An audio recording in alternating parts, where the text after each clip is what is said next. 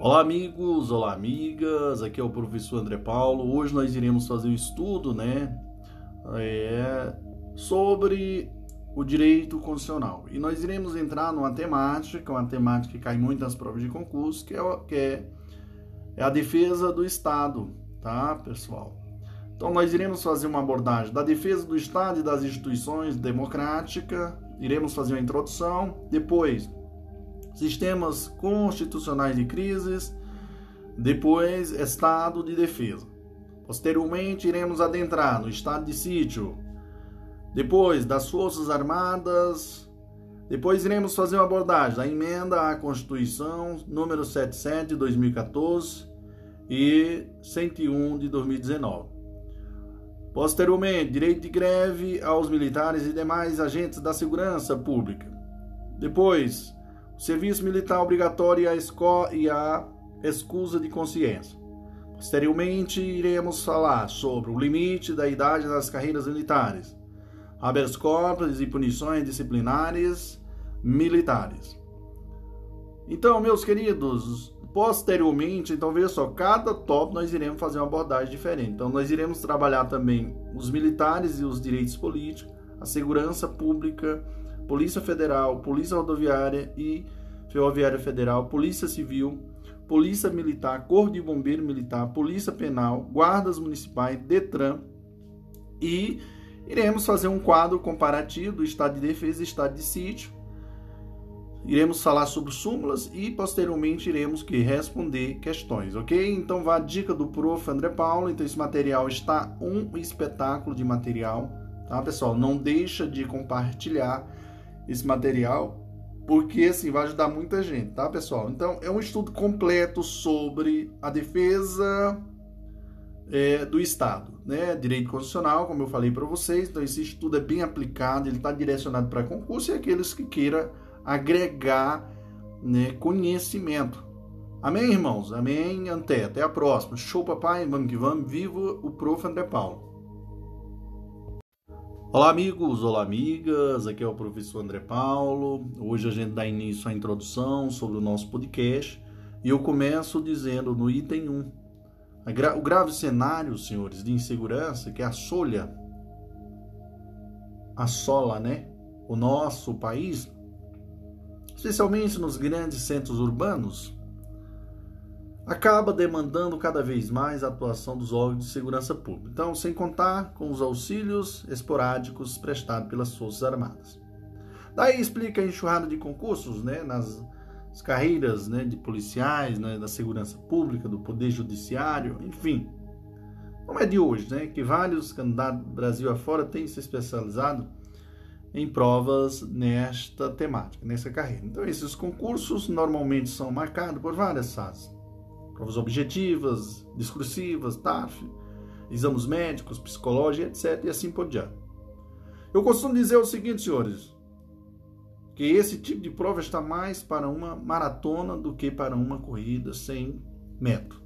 De outro lado, também não é, são impactantes, também são impactantes os diferentes, as diferenciais, os diferenciais dessa área, como é o caso da aposentadoria especial, de ascensão profissional, da prestação de trabalho em escala mais flexível, etc. Então, ter uma boa estratégia, ter uma boa estratégia fundamental, senhores. Então, dentro dos juridiquês, este podcast é, é, é, das mais relevantes, juntamente com os direitos e garantias fundamentais. Fique atento, pois vou pontuar as decisões mais importantes do STF. Oi, senhores, elas costumam ser cobradas. O ponto alto, como você deve ter reparado, rumo pelo rumo da prosa, será a segurança. Os concursos na área jurídica, promotor, policiais, tribunais, então todo esse material aqui está direcionado para essa temática. Consequência, é um assunto que não demanda conhecimento jurisprudencial, bastando a lei seca. Ok? Então vá a dica do prof. André Paulo. Amém, irmãos? Amém. Olá amigos, olá amigas, aqui é o professor André Paulo. Hoje nós iremos ao item 2 e aqui nós iremos falar sobre o sistema constitucional de crises. Então, o artigo 136 a 141 da Constituição são dedicada, são dedicados, melhor dizendo, a tratar do estado de defesa e do estado de estado né, do sítio. Situações excepcionais nas quais se autoriza a tomada de medidas que restringem significativamente os direitos fundamentais. Sei que você já ouviu, né, reiteradas vezes a frase segundo a qual não existe direitos absolutos. Pois é.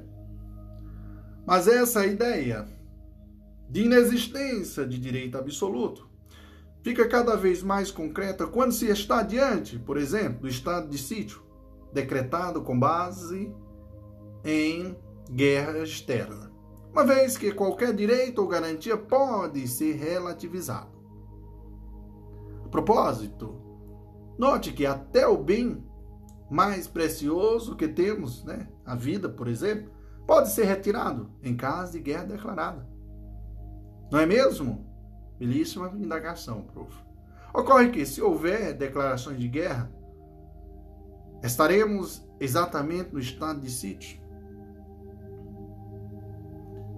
De antemão, já adianto que, ao final de, deste podcast, eu coloquei uma, uma exposição comparativa entre o estado de defesa e o estado de sítio, que será muito útil para a sua simulação. Então o prof está aqui para te ajudar. De todo modo, antes de chegar até lá, eu vou fazer algumas ponderações sobre cada uma das medidas de exceção. Ó, o estado de defesa e o estado de sítio estão inseridos juntamente com a intervenção federal nas hipóteses em que a, a Constituição não poderá ser emendada. São as limitações circunstanciais tratada no parágrafo 1 do artigo 60. Ok, irmão? Irmãos, daí nós iremos partir, a partir do item 2.1, iremos adentrar no estado de defesa e assim por diante. Ok, irmãos? Glória a Deus. Show, papai. Vamos que vamos ver o prof. André Paulo. Glória. Olá, aqui é o professor André Paulo. Hoje nós iremos ao item 2.1 e aqui nós iremos falar do estado de defesa. Então, primeiro ponto importante é o seguinte: o presidente da República primeiro, primeiro decreta o estado de defesa e depois o submete ao Congresso Nacional. Então preste atenção.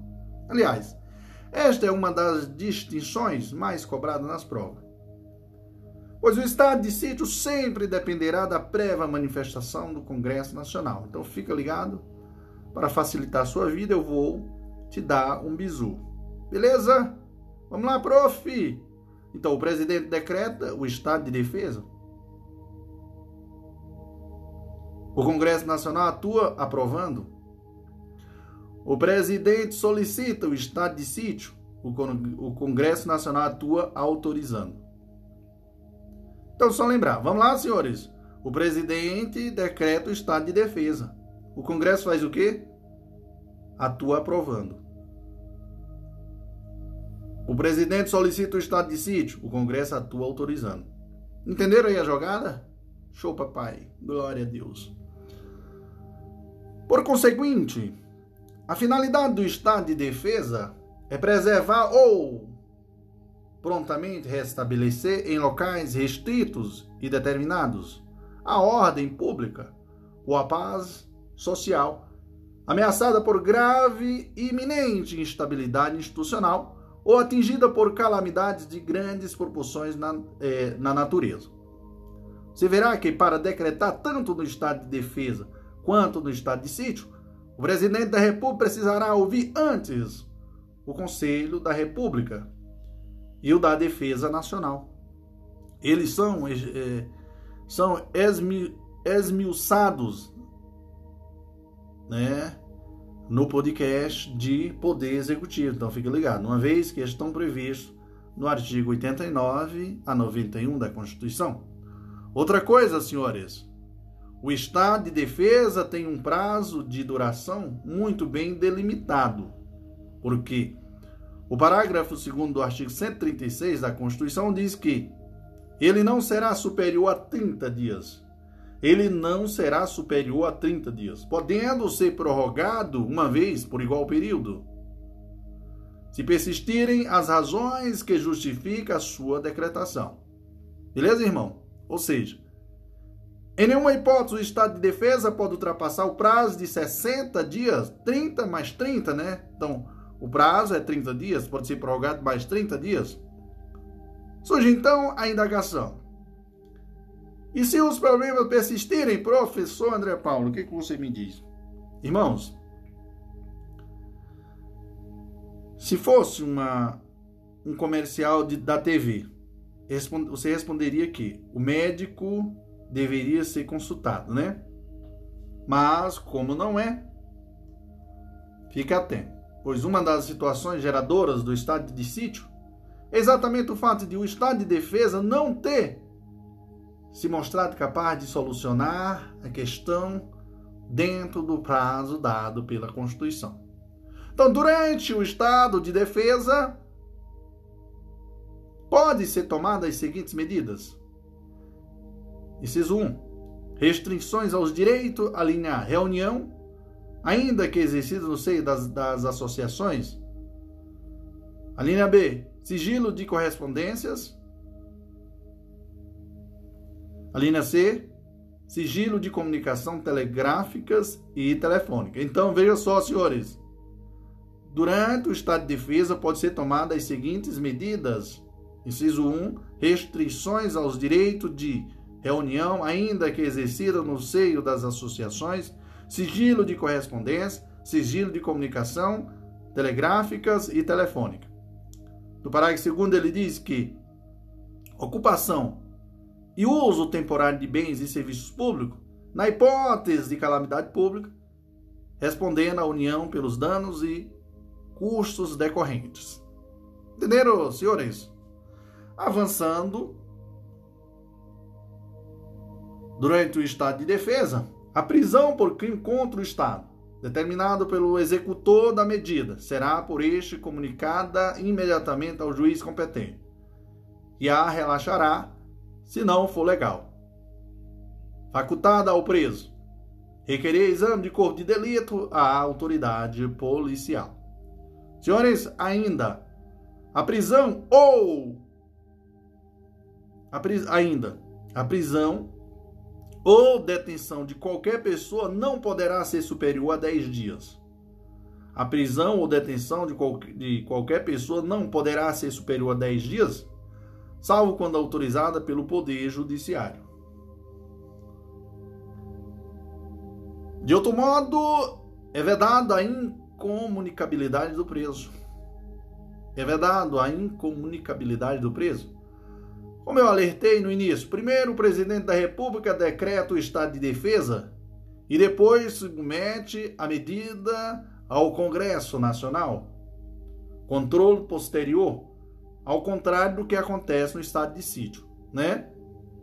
Tanto na decretação quanto na prorrogação, a remessa ao legislativo se dá no prazo de 24 horas, sendo que a decisão do Congresso requer quórum de maioria absoluta. Irmãos, estando o Congresso em recesso, haverá a convocação extraordinária, no prazo de cinco dias.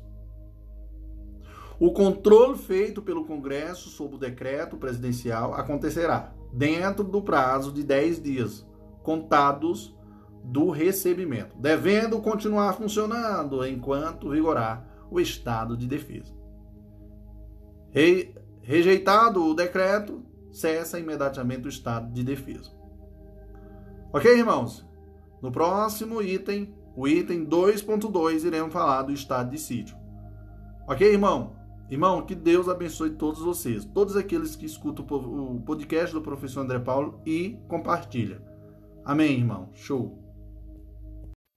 Olá, aqui é o professor André Paulo. Hoje nós iremos ao item 2.2 e aqui nós iremos abordar o estado de sítio. Senhoras e senhoras, atenção, porque o, o procedimento é tratado no artigo é, 137 da Constituição Federal. Também aqui o presidente da República precisará ouvir o Conselho da República e o de Defesa Nacional. Contudo, o estado de sítio só pode ser decretado após a autorização do Congresso Nacional. Há duas hipóteses que autorizam o uso de medida extrema. Ok, irmão? Quais, prof? Comoção grave de repercussão nacional ou ocorrência de fatos que comprovem a ineficácia de medida tomada durante o estado de defesa. Segundo, declaração de estado de guerra ou resposta à agressão armada estrangeira. A decisão do Congresso Nacional também será tomada pelo coro de maioria absoluta. Como você viu, são duas as hipóteses, hipóteses que autorizam o estado de sítio. A primeira, na primeira delas, grave comoção ou ineficácia do estado de defesa. O prazo de duração será de até 30 dias, prorrogado sucessivamente, não apenas uma vez, mas nunca por prazo superior a 30 dias. Por outro lado, a segunda hipótese, guerra ou agressão armada estrangeira. A medida dur, é, durará todo o período necessário, não havendo como predeterminá-lo. Irmãos, quanto às medidas possíveis de aplicação, novamente dependerá do motivo que ensejou a decretação. Isso porque o artigo 139 diz que se for baseado no inciso 1, comoção grave ou insuficiência do estado de defesa, só poderão ser tomada, tomadas contra as pessoas que as contra as pessoas contra as pessoas as seguintes medidas. Quais, pro? Obrigação, inciso 1, obrigação de permanência em localidade determinada. Segundo, de, detenção em edifício não destinado à acusação, não destinado a acusados ou condenado por crime comum. Terceiro, restrições relativas à inviolabilidade da correspondência, ao sigilo das comunicações, à prestação de informações e à liberdade de imprensa, radiodifusão e televisão, na forma da lei. A difusão de pronunciamento de, de a difusão de pronunciamento de parlamentares efetuada em suas casas, desde que liberada pela respectiva mesa, não entrará nas restrições. Fica ligado. Quarto, suspensão da liberdade de reunião. Quinto, busca e apreensão em domicílio. Sexto, intervenção nas empresas de serviço público. Sétimo, requisição de bens. Senhoras e senhoras, em relação à requisição de bens, está previsto no artigo 5 da Constituição que o poder público pode usar a propriedade particular em caso de iminente perigo público, devendo indenizar se houver prejuízo. Aqui um alerta importantíssimo. Qual, prof? Em regra, a União não pode, a União não pode requisitar bens e serviços dos outros entes da federação. Exceção acontece no estado de defesa e de sítio. Então, em regra, a União não pode requisitar bens e serviços dos outros entes da federação. A exceção acontece no estado de defesa e de sítio. A discussão foi tratada na pandemia do coronavírus, quando a União tentou requisitar estoque de insumos, seringas e de agulha, que havia sido comprado por São Paulo para o plano local de imunização. Então, o Estado foi ao STF e o tribunal negou a requisição. Já no inciso 2, guerra ou agressão, guerra ou agressão externa é onde o bicho pega para valer. pois, teoricamente, todas as garantias podem ser relativizadas. É aqui, inclusive, que se prevê a pena de morte, caso o agente pratique um dos crimes passíveis de aplicação dessa medida. No caso do Código Penal Militar, prevê que a morte será executada mediante fuzilamento. Artigo 56. Estando o Congresso Nacional de recesso parlamentar, o presidente do Senado Federal de imediato fará convocação extraordinária para a casa se reunir em cinco dias. Receoso das medidas, né? Tomada durante a ditadura militar. Receosa das medidas tomadas durante a ditadura militar, em especial, fechamento do legislativo. A Assembleia Nacional Constituinte já previu expressamente que o Congresso Nacional permaneceria funcionando durante todo o estado de sítio. O acompanhamento e fiscalização das medidas tomadas durante o estado de defesa e o estado de sítio caberão a uma comissão composta de cinco membros, designados pela mesa do Congresso Nacional após ouvir os líderes partidários. Terminando o estado de defesa ou o estado de sítio, cessarão também seus efeitos. No entanto, poderão ser responsabilizados pelos ilícitos cometidos os executores ou agentes. Beleza? Vamos sistematizar aqui o nosso estudo, senhores. Vamos, prof. Amém, irmãos? Amém. Vamos lá. Vamos fazer aqui um quadro aqui, senhores, que é bem interessante para a gente tirar todas as nossas dúvidas, tá? Estado de sítio, estado de defesa e estado de sítio. Então, hipótese de decretação. Quais são? Do estado de defesa. Preservar ou restabelecer em locais restritos e determinados a ordem pública ou a paz nacional ameaçada por grave e iminente instabilidade institucional ou atingida por calamidade de grandes proporções na natureza. Já no caso das hipóteses de declaração de estado de sítio, são três situações: comoção grave de repercussão nacional, fatos que comprovem, comprovem a ineficácia de medida tomada durante o estado de defesa, tá, pessoal? Declaração de guerra ou resposta à agressão armada estrangeira. Bom, quem pode decretar o estado de defesa, prof? Vamos lá. Somente o presidente da República.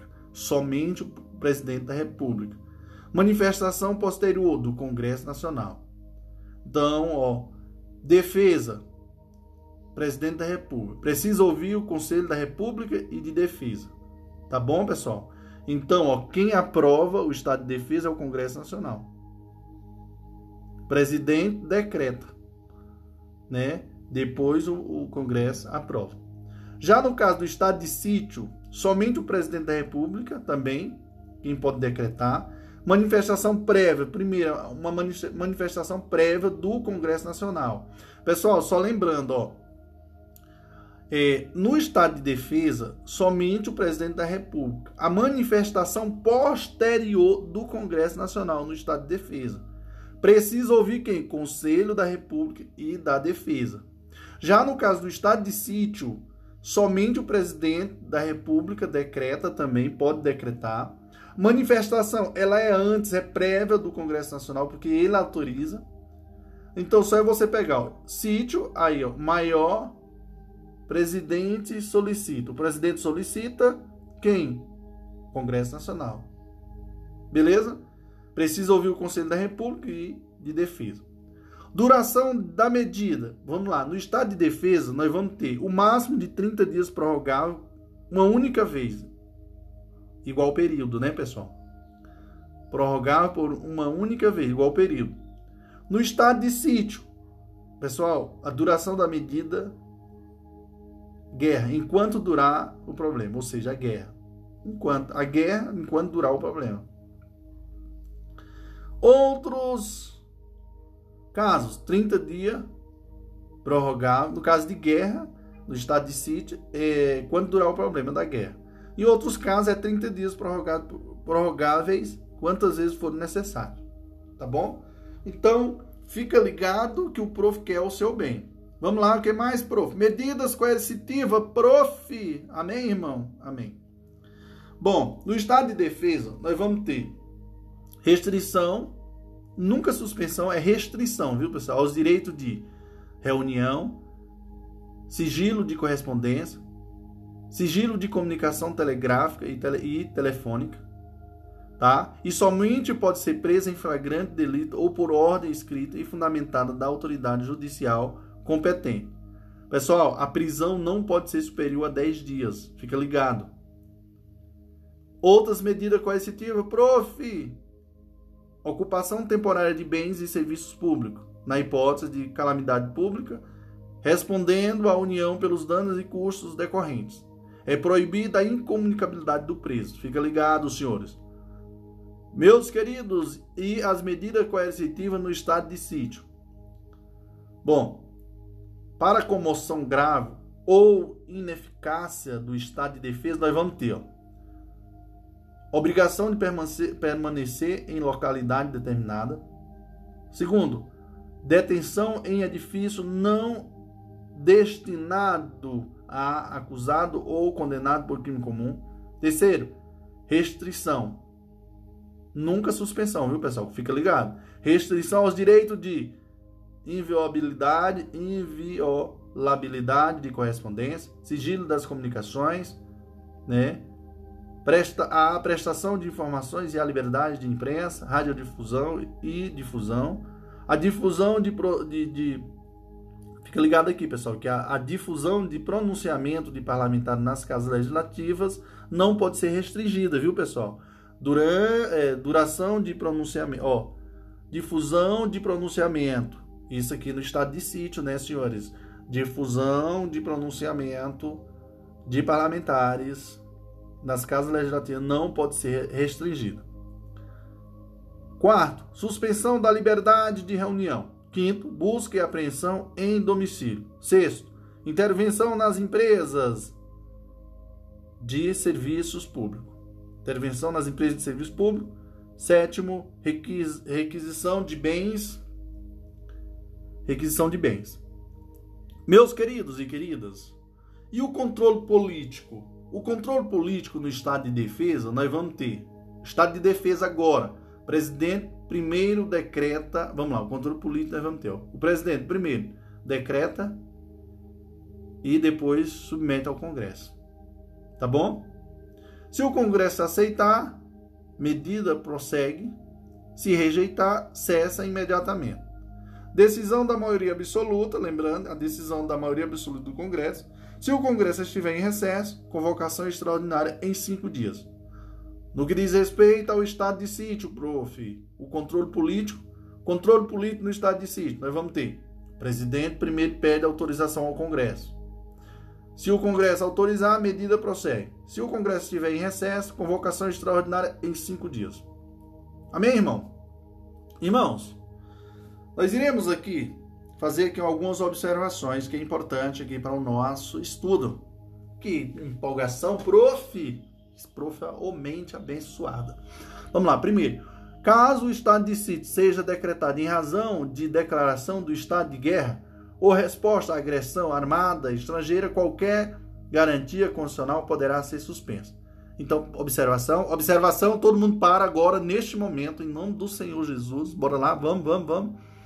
Caso o estado de sítio seja decretado em razão de declaração de estado de guerra ou resposta à agressão armada estrangeira, qualquer garantia constitucional poderá ser suspensa.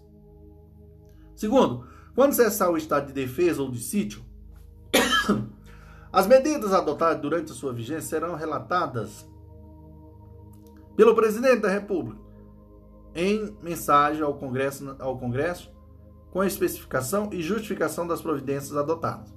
Terceiro, Constituição não pode ser emendada na vigência do estado de defesa, do estado de sítio e intervenção federal. Limitações circunstanciais. Amém, irmãos? Irmãos, no próximo item, nós iremos falar das Forças Armadas. Glória a Deus! Que empolgação! Muito feliz e não esqueça. E quem escuta os podcasts do professor André Paulo, eles passam em concurso. E quem compartilha, principalmente. Quem escuta e compartilha, né, senhores? Show, papai. Glória a Deus. Olá, aqui é o professor André Paulo. Glória! Hoje nós iremos dar continuidade ao nosso podcast. E aqui, meus senhores, nós iremos ao item 3, iremos abordar das Forças Armadas. Bom, queria dizer para vocês como Deus é maravilhoso em nossas vidas, viu, pessoal? Não perca as esperanças. Não perca as oportunidades, a esperança, porque quando, quando nós perdemos as esperanças, a nossa esperança de prosperar, não temos mais vida, né? Mas sem mais delongas, prof, iremos agora neste momento falar do item 3 das Forças Armadas. E eu começo dizendo a todos que as Forças Armadas são tratadas nos artigos 142 e 143 do texto constitucional alguns pontos bastante explorados nas provas. E você deve estar atento a eles. Como assim, prof?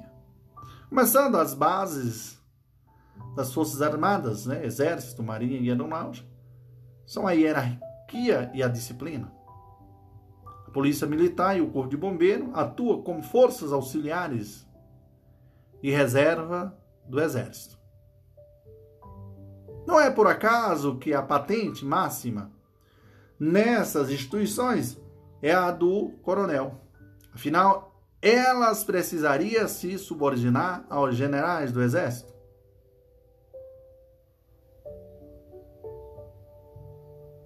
Caso necessário. Forças Armadas estão sob o comando do presidente da República e se destinam a defesa da pátria, a garantia dos poderes constitucionais e por iniciativa de qualquer destes, executivo, legislativo e judiciário, da lei e da ordem. Então preste atenção, senhores, que as Forças Armadas estão sob o comando do presidente da República e se destinam à defesa da pátria, à garantia dos poderes constitucionais e por iniciativa de qualquer destes, executivo, legislativo ou judiciário, e da lei e da ordem. Um ponto importante, segundo o artigo 61 da Constituição, é o seguinte: cabe privativamente ao presidente da República a iniciativa de leis. Que fixe ou modifique os efetivos das Forças Armadas. Ou que disponha sobre militares das Forças Armadas, que disponha sobre, que dispõe, disponha sobre militares das Forças Armadas, seu regime jurídico, provimento de cargos, promoções, estabilidade, remuneração, reforma e transferência para reserva. Beleza, irmão? Irmãos, as patentes dos militares das Forças Armadas são conferidas pelo presidente da República. É, as patentes dos militares das Forças Armadas são conferidas pelo presidente da República e asseguradas em plenitude aos oficiais da ativa, da reserva ou reformados, sendo-lhes privativos os títulos e postos militares e, juntamente com os demais membros, o uso dos uniformes. O oficial só poderá, o oficial só perderá o posto e a patente se for julgado indigno de oficial indigno do oficial oficialato ou com ele incompatível por decisão do Tribunal Militar de caráter permanente em tempo de paz ou de tribunal especial em tempo de guerra. De acordo com a súmula 673 do STF, ele diz o seguinte: o artigo 125, parágrafo 4 da Constituição, não impede a perda da graduação de militar mediante procedimento administrativo. Mas eu quero ir mais longe e indagar você. Afinal, o que diz o, o, o bendito é, parágrafo 4 do artigo 125 da Constituição? Veja. O artigo 125 da Constituição, parágrafo 4, diz que compete à Justiça Militar Estadual processar e julgar os militares dos estados, dos crimes militares definidos em lei e as ações judiciais contra atos disciplinares militares, ressalvada a competência do júri quando a vítima for civil, cabendo ao tribunal competente decidir sobre a perda do posto e da patente dos oficiais e da graduação das praças. Pela própria localização do artigo, o dispositivo está vinculado aos militares dos estados e do Distrito Federal, alcançando os integrantes da PM, né, pessoal, e do Corpo de Bombeiro. Outra, outra coisa, a súmula número 6 preconiza que consta que não há violação à Constituição no estabelecimento de remuneração inferior ao mínimo em relação aos soldados dos recrutas, prestadores de serviço militar inicial. Beleza? Vá a dica do prof. André Paulo. Glória a Deus. Show, papai. Lembrando que compartilhar sempre é bom. Compartilhar o que? Os podcasts do prof. E também não esqueça de seguir o prof no Instagram. prof.andrepaulo e ponto Rodrigues. Show, papai. Olá, amigos. Olá, amigas. Aqui é o professor André Paulo. Meus queridos e queridas, hoje nós iremos é, ao item 3.1. Iremos falar das emendas à Constituição, né, número 77, 2014 e número 101 de 2019. Fique de olho. Sempre se, se entendeu que a atividade militar seria de dedicação exclusiva, o que afastaria a possibilidade de acumulação com outros cargos ou empregos. Pois é. Mas eu falei no passado porque a ECA 77 de 2014 e 101 de 2019 mudaram essa realidade. Dentro da ideia de trazer mais profissionais para a área de saúde, em especial médicos, em especial médicos. Foi, é, foi promulgado, promulgada a ECA 70 e 7 de 2014, ela rompe com a ideia de que o servidor militar deveria possuir dedicação exclusiva e possibilita a acumulação de um cargo nas fileiras militares, com um cargo ou emprego público na área da saúde. Mas repare bem que a ECA 77 de 2014 foi introduzida na parte das Forças Armadas artigo 170 e não 142 da Constituição, quando é tratada a situação dos militares da União. Então veio a ECA 101 de 2019, trazendo uma importante alteração no artigo 42 da Constituição. Agora, os militares dos estados e do Distrito Federal, PM bombeiros, podem acumular o cargo que ocupa da mesma forma que os servidores civis. Ou seja, os militares estaduais e do Distrito Federal entram nas três hipóteses do inciso do inciso é, inciso 16 do artigo 37. Ao contrário dos militares da União, só que só pode acumular no caso de dois cargos na área da saúde, com, prof, com profissões regulamentadas. Em relação à jornada máxima semanal, atualmente prevalece, o S, prevalece no STF e no STJ a orientação de que o servidor que ocupa, que ocupa dois cargos públicos de forma lícita só precisa respeitar a necessidade de compatibilidade de horário, não havendo limite máximo de jornada. Em outras palavras, poderia ser extrapolada a quantidade de 60 horas semanais. Entenderam? Em resumo, na prática, permite-se que o servidor trabalhe 80 horas semanais, sendo 40 horas em cada cargo. Quanto ao teto de remuneração, o plenário do STF confirmou a orientação que já vinha sendo adotada pelo STJ, no sentido de que o teto de remuneração deve ser observado em cada cargo isoladamente.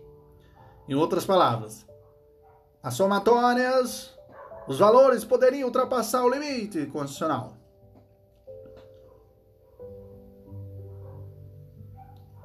Voltando para os militares da União, se tirarmos a exceção relativa à possibilidade de acumulação, se estivermos diante de dois cargos na área da saúde, o militar em atividade que tomar posse em cargo ou emprego público civil permanente será transferido para a reserva. Por outro lado, se a posse der em cargo, emprego ou função pública civil temporária, não eletiva, em vez de ser transferido para a reserva, ele ficará agregado ao respectivo quadro e somente poderá, enquanto permanecer nessa situação, ser pro, é, promovido por antiguidade. Observação, senhores, pare tudo. Pare agora, neste momento. Amém, irmão? Irmãos, seguinte. Duas ressalvas aqui importantes, tá? Então, primeiro, a primeira, no sentido de que o tempo de serviço será contado apenas para aquela promoção e transferência para a reserva, sendo depois de dois anos de afastamento, contínuo ou não, transferido para a reserva. Então, primeiro, ó, ressalva aqui importante. Primeiro, no sentido de que o tempo de serviço será contado apenas que apenas para aquela promoção e transferência para a reserva, sendo depois de dois anos de afastamento, contínuo ou não, transferido para a reserva. Segundo, a ECA 77 de 2014 também incidirá nos casos de, de trabalho civil temporário, ou seja, sequer seria colocado na condição de agregado, podendo conciliar as funções desde que haja compatibilidade de horário. Bom, vamos sistematizar o nosso estudo, prof? Vamos. Amém, irmãos? Amém.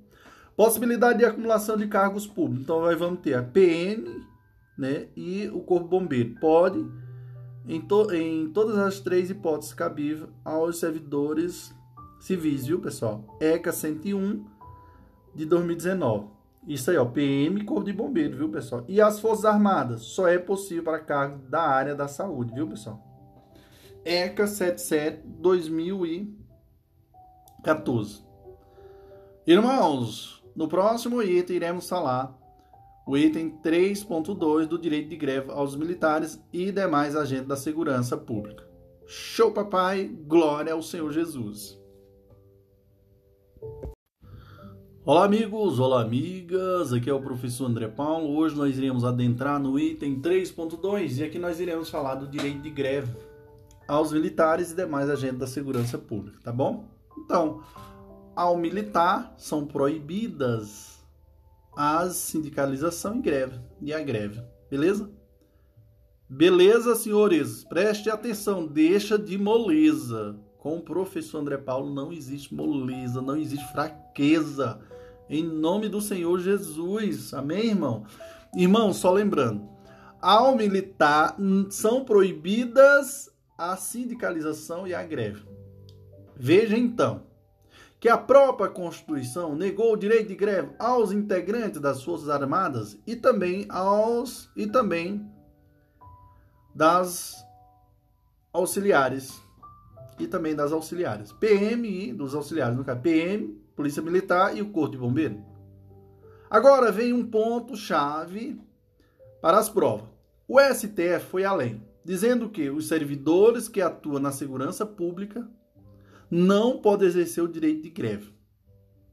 Preste atenção. Ou seja, o tribunal falou mais do que o texto constitucional. A, proibi a proibição do direito de greve, que alcançava os servidores públicos militares, passou a valer de modo global para os policiais civis, federais, rodoviários e demais servidores públicos que atuem diretamente na área da segurança. como é o caso do, dos agentes penitenciários. Beleza, irmão? Irmãos, vamos sistematizar. Vamos sistematizar agora, em nome do Senhor Jesus. Direito de greve. Polícia Federal, Polícia Rodoviária Federal, Polícia Ferroviária Federal, Polícia Civil e Agente Penitenciário Federal também. Todos aí são o quê? Não tem direito de greve. PM, Corpo de Bombeiro e Forças Armadas também não tem. Direito de associação sindical. Ó, direito de associação sindical é interessante, porque a Polícia Federal, Polícia Rodoviária Federal, Ferroviária, Polícia Civil e Agente Penitenciário, né? Pessoal, esses daí, vocês sabiam que tem direito de associação sindical? Sim. Agora, Polícia Militar, Corpo de Bombeiro e Forças Armadas não têm direito à associação sindical. Beleza, irmãos? Irmão, exigências de exames psicotécnicos, se previsto em lei. PF, ó, todos têm. Vamos botar assim, PF, PRF, é, Polícia é, Ferroviária Federal, Civil, Agente Penitenciário, é, Corpo de Bombeiro, Polícia Militar e Forças Armadas. Sim, sim, sim. Ele tem a exigência disso aí, do exame psicotécnico. Meus irmãos, irmãos, meus irmãs, meus irmãos e irmã, o serviço militar é obrigatório nos termos da lei. No entanto, em tempos de paz, as mulheres e os eclesiásticos ficam isentos dessa obrigação, estando sujeitos a outros encargos que lhes seja atribuído pela legislação. Beleza, irmão? Irmão, no próximo item nós iremos falar do né, o 3.3, o serviço militar obrigatório e a excusa de consciência. Show, papai! Glória a Deus!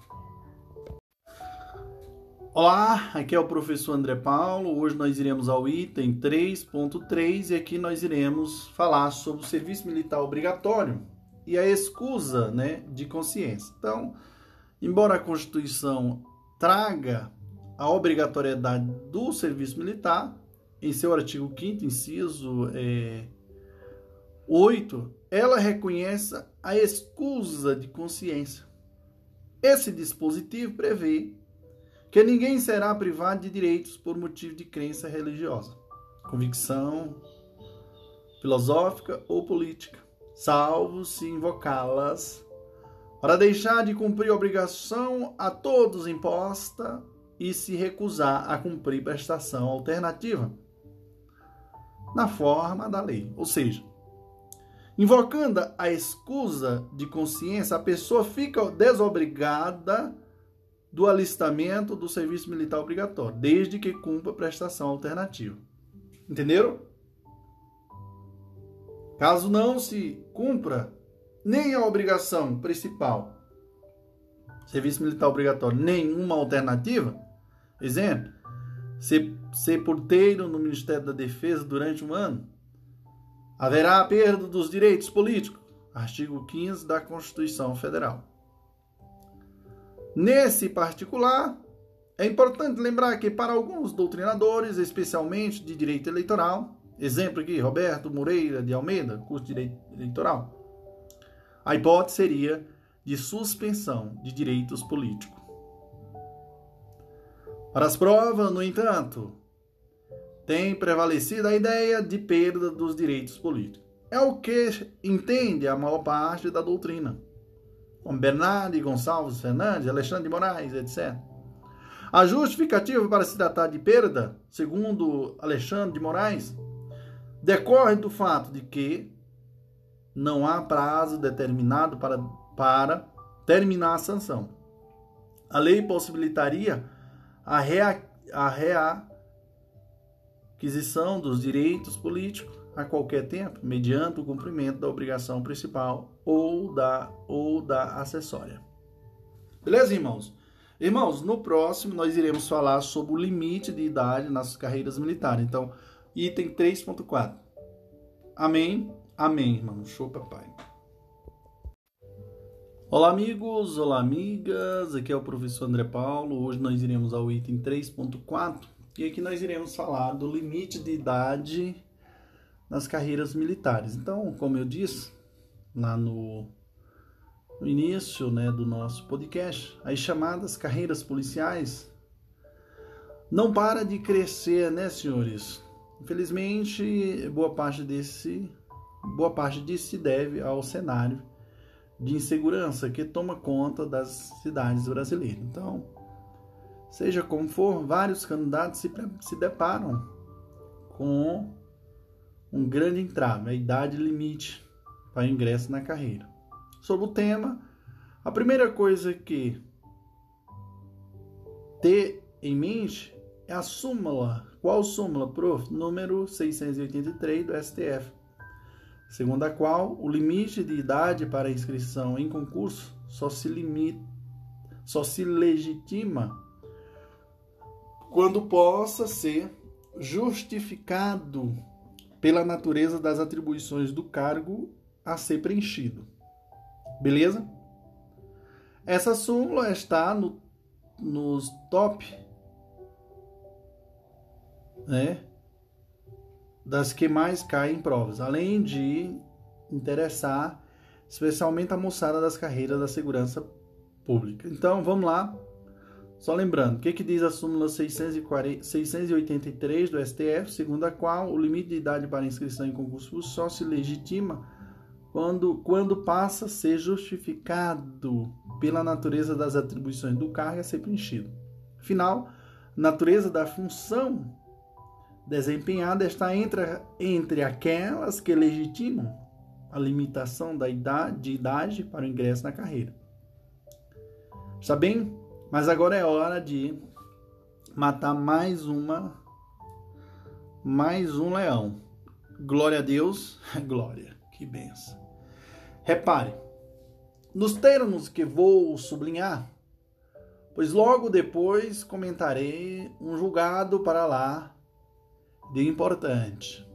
O artigo 142, parágrafo 3, inciso 10, prevê que a lei disporá sobre o ingresso nas Forças Armadas os limites de idade, a estabilidade e outras condições de transferência do militar para inativa.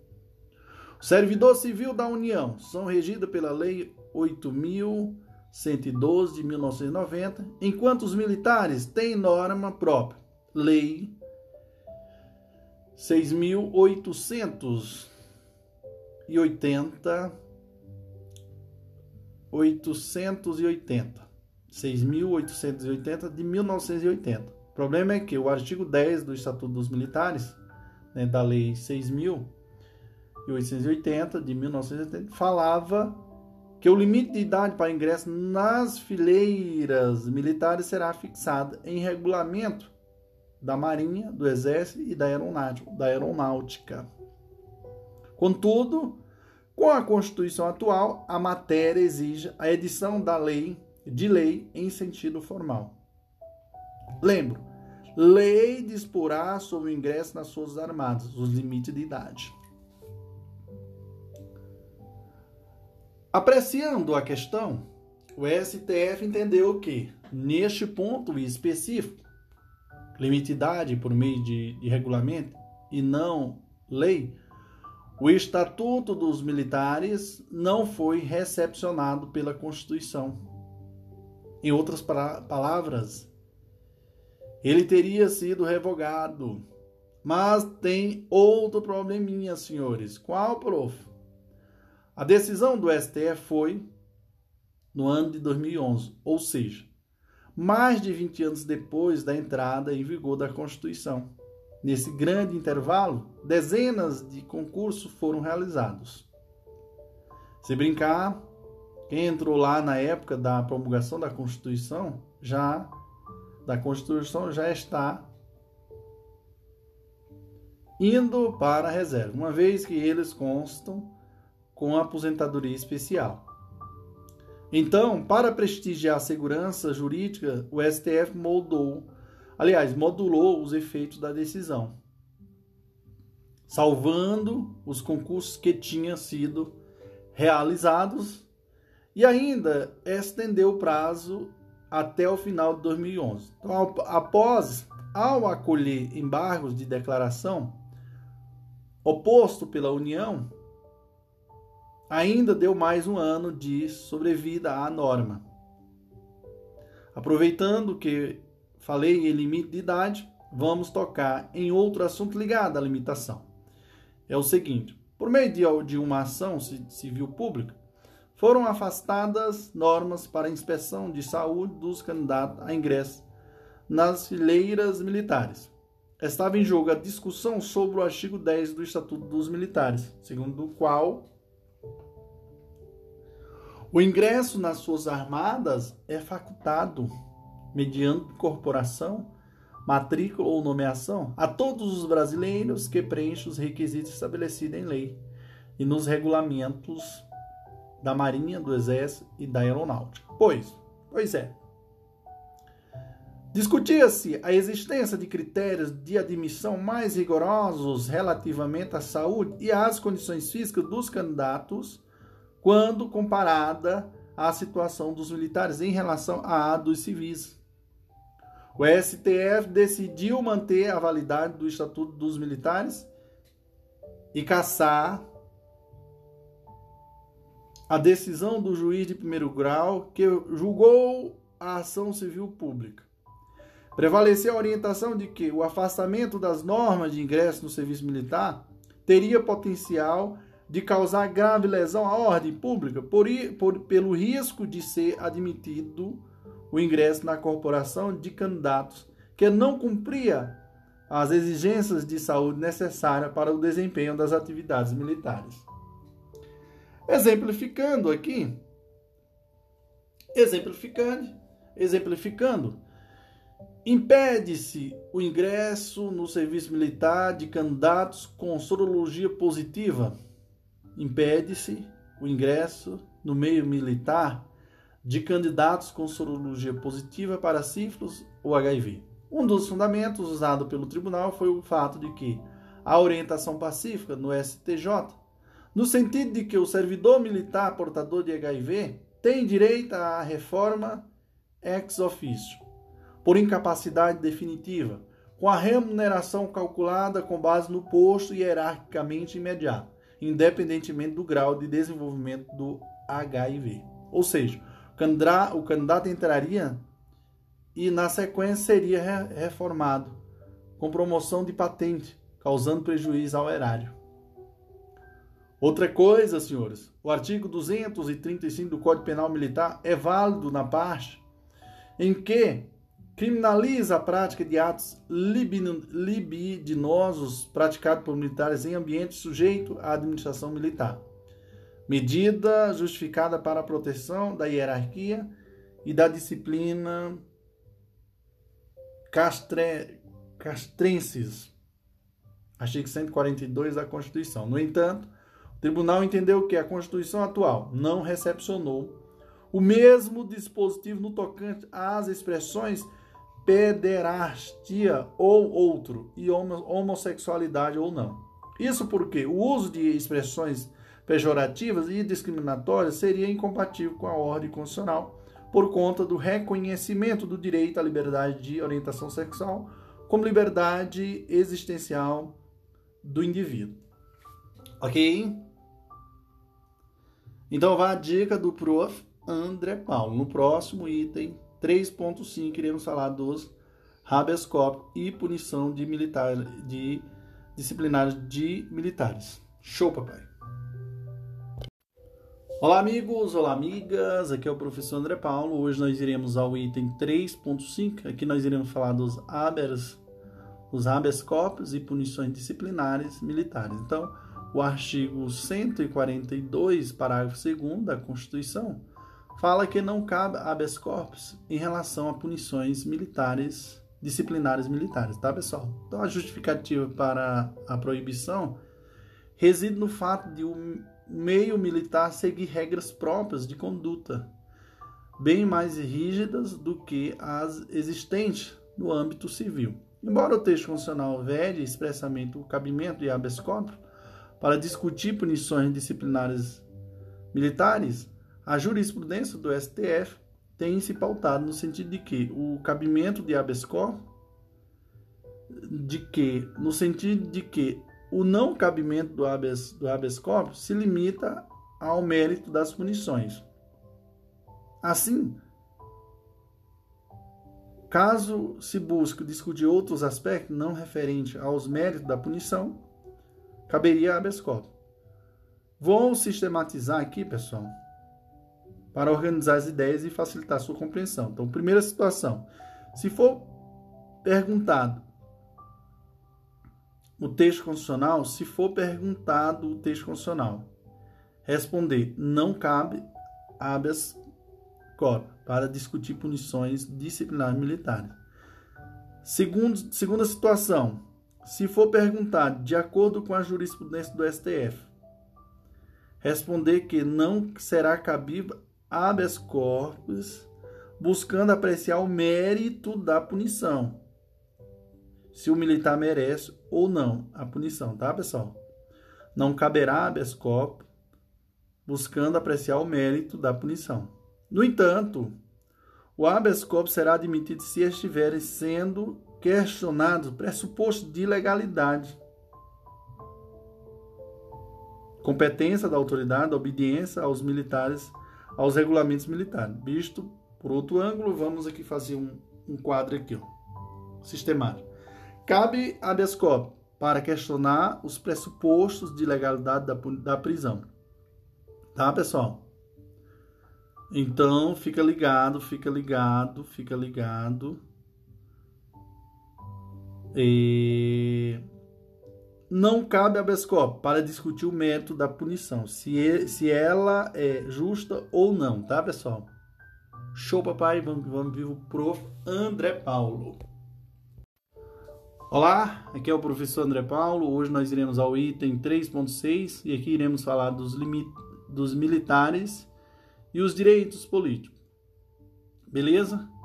Vou começar pela situação do conscrito durante o serviço militar obrigatório para não deixar dúvida nenhuma, beleza? Primeiro que ele é inalistável e inelegível, ou seja, ele está fora, está completamente fora do jogo. Avançando, os demais militares das Forças Armadas e também os ocupantes das forças auxiliares podem ser eleitos. Beleza? Conforme dispõe o artigo 14, parágrafo 8 da Constituição Federal de 88. Porém, ocorre que o artigo 142, parágrafo 3 inciso 5 da Constituição proíba aos membros das Forças Armadas, enquanto no serviço ativo, estarem filiados a partidos políticos. Essa proibição também se estende aos militares das Forças Armadas, quer dizer, aos, aos militares das Forças Auxiliares. Assim surge uma, um, um aparente conflito Aí eu indago a você: como o militar vai concorrer a um cargo eletivo se ele não pode estar afiliado a qualquer partido? Isso é uma pergunta, prof. Bom, a jurisprudência, compatibilizando essas normas constitucionais, firmou a compreensão seguinte: do registro da candidatura até a diplomação do candidato ou, ou seu regresso às Forças Armadas, o candidato é mantido na condição de agregado, ficando afastado temporariamente, caso conte com mais de 10 anos de serviço, ou ainda será afastado definitivamente, se contar com menos de 10 anos. Beleza? Em outras palavras, temos essa situação. Se contar menos de 10 anos de serviço, o militar deverá afastar-se definitivamente, definitivamente da atividade. Entretanto, esse dispositivo, o STF decidiu que um policial da Brigada Militar do Rio Grande do Sul é como chamado é, é, com, é como e é chamado a PM daque, daquele estado, o qual tinha menos de 10 anos de atividade não poderia ser reintegrado após as eleições. Nesse caso, o militar se candidatou mas perdeu a eleição. Logo após, pediu a sua reintegração, o que foi, o que não foi aceito. Lembro que o prazo de 10 anos é um marco divisor importante, pois seria o período para se alcançar a estabilidade no serviço militar. Nunca é demais lembrar que, para os servidores civis, o prazo é de três anos, conforme diz a Constituição. Aliás, fique atento ao que diz a súmula 346 do STJ. É vedada aos militares temporários para aquisição de estabilidade a contagem em dobro de férias e licenças não gozadas. B. Se contar mais de 10 anos de serviço, será agregado pela autoridade superior e, se eleito, passará automaticamente no ato da diplomação para a inatividade. Sistematizando aqui, senhores. Militar, menos de 10 anos de atividade, precisa se afastar definitivamente. Para concorrer, precisa se afastar definitivamente. Se ganhar ou perder, não volta em nenhuma hipótese. Mais de 10 anos de atividade para concorrer, fica na condição de agregado. Se perder, volta. Se perder, volta. Se ganhar, passa para inatividade no ano da diplomação. Irmão, observação, irmão.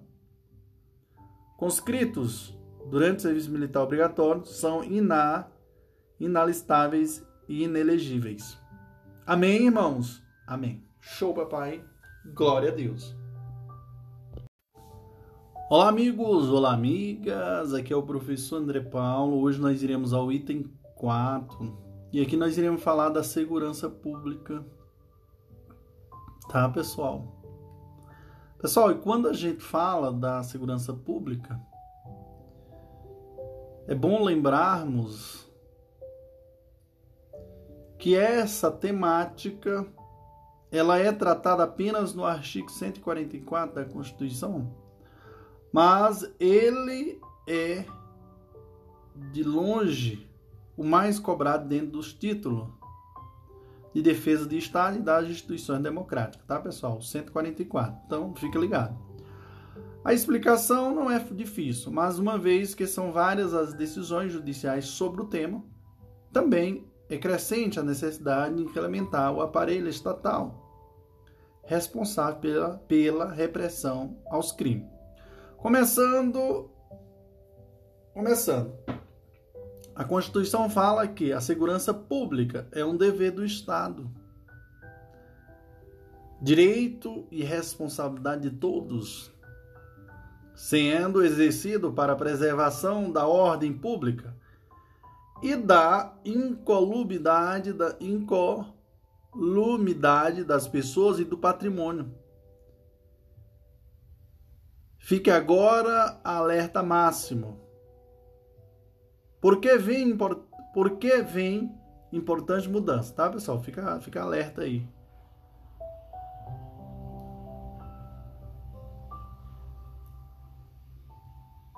Beleza? Então ligue agora o alerta máximo. Melhor dizendo, né? Prof tem hora que ele tá me voadão, doidão. Porque vem importante mudança. Tradicionalmente, o STF entendia. Isso é, entendia, viu, pessoal? É passado. Que o rol de órgãos da segurança pública, presente no artigo 144 da Constituição, era taxativo, era taxativo, não podendo ser ampliado pela Constituição Estadual ou pela lei orgânica do Distrito Federal.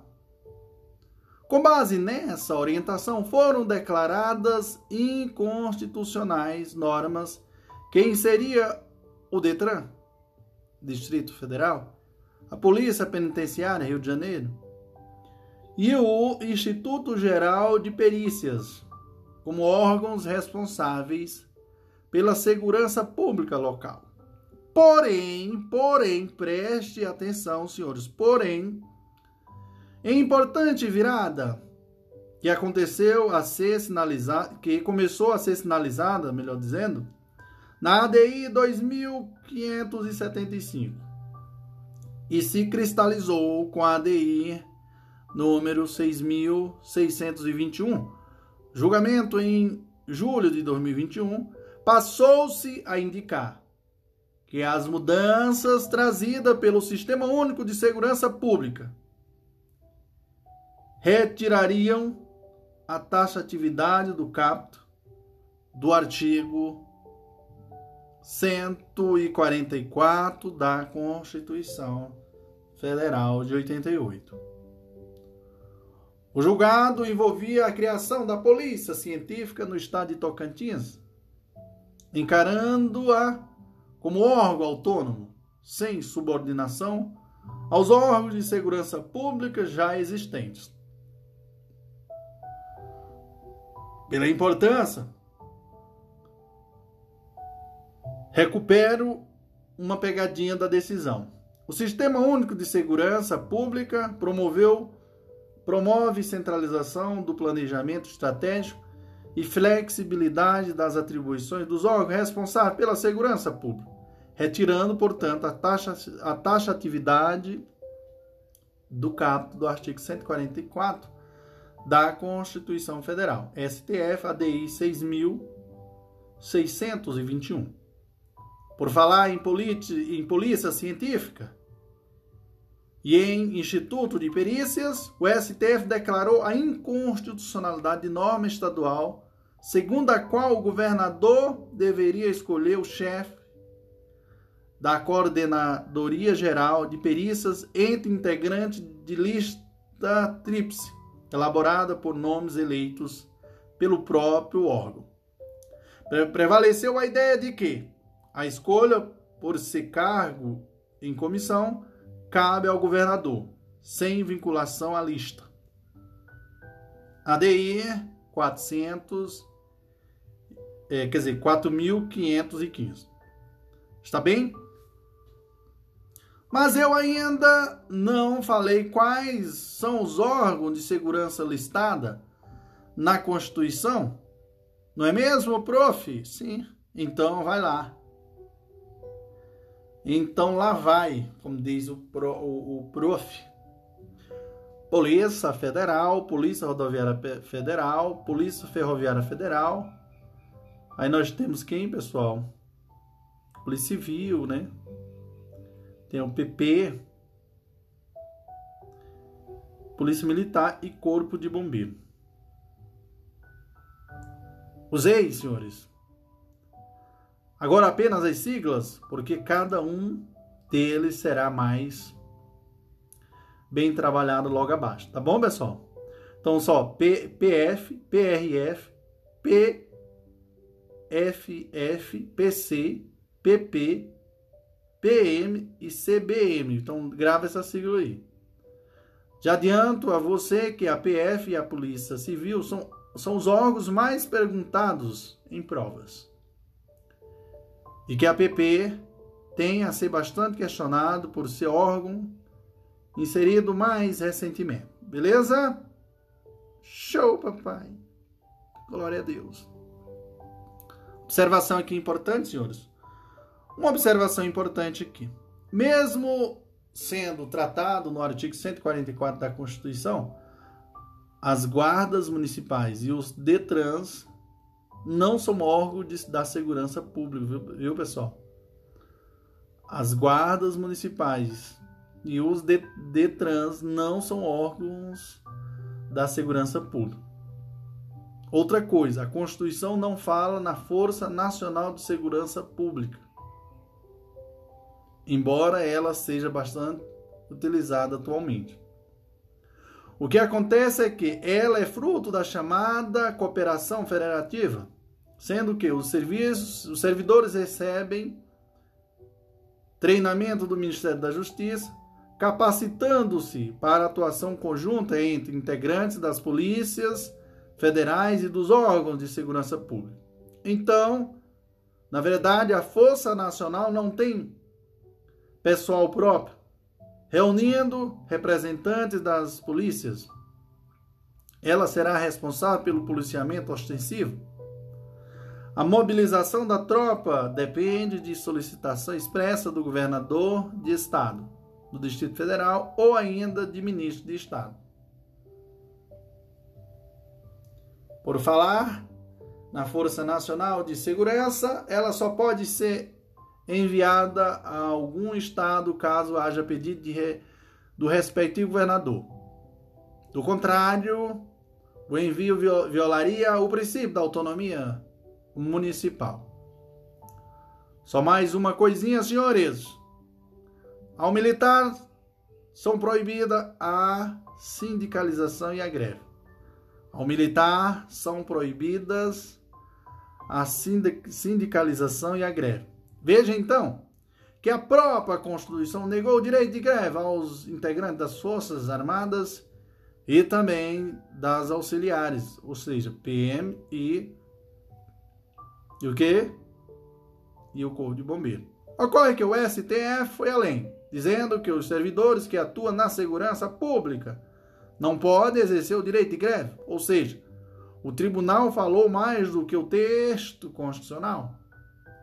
A proibição do direito de greve, que alcançava os servidores militares, passou a valer de modo global, global para policiais civis, federais, rodoviários e demais servidores públicos que atuem diretamente na área de segurança, como é o caso de agentes penitenciários.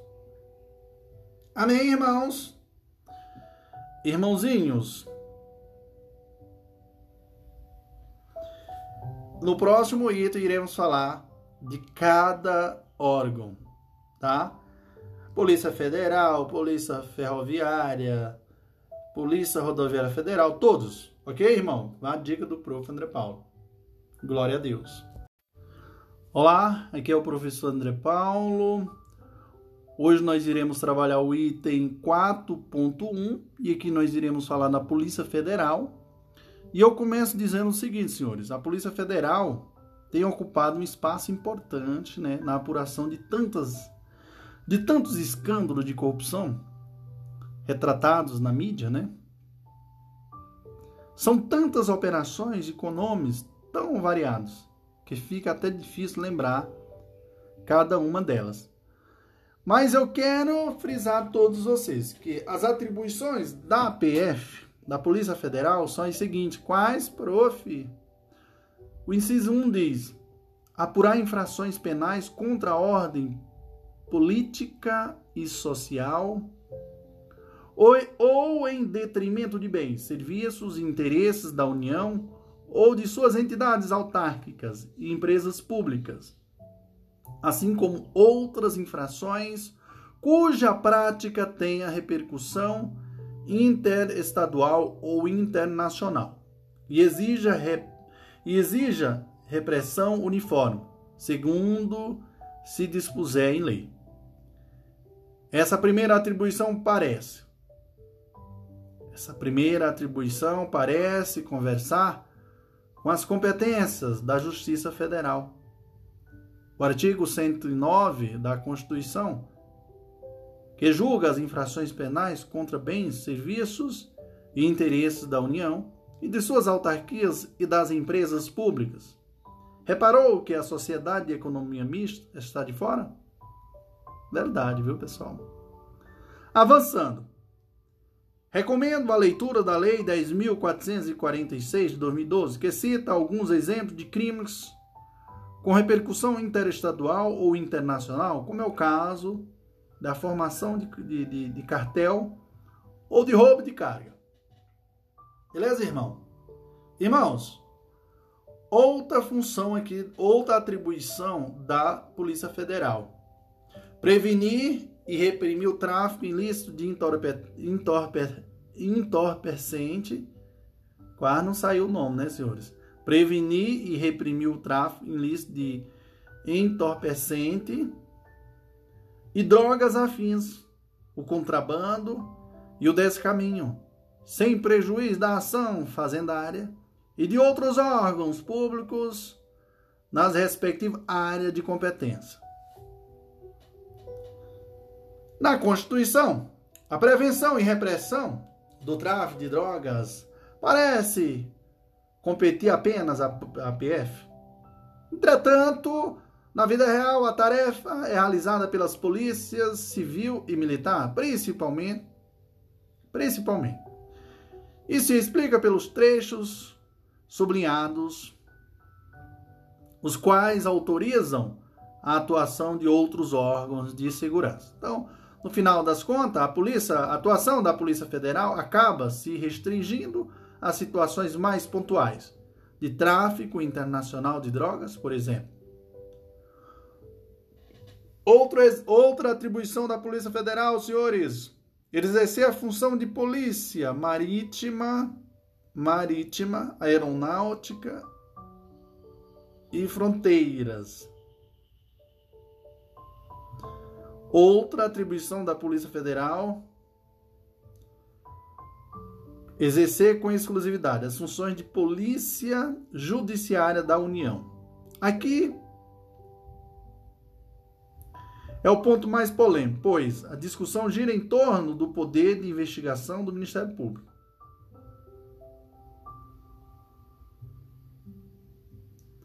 A discussão decorre do fato de que a Constituição prevê que as funções de polícia judiciária responsável pelas investigações serem exclusivas de Polícia Federal e da Polícia Civil.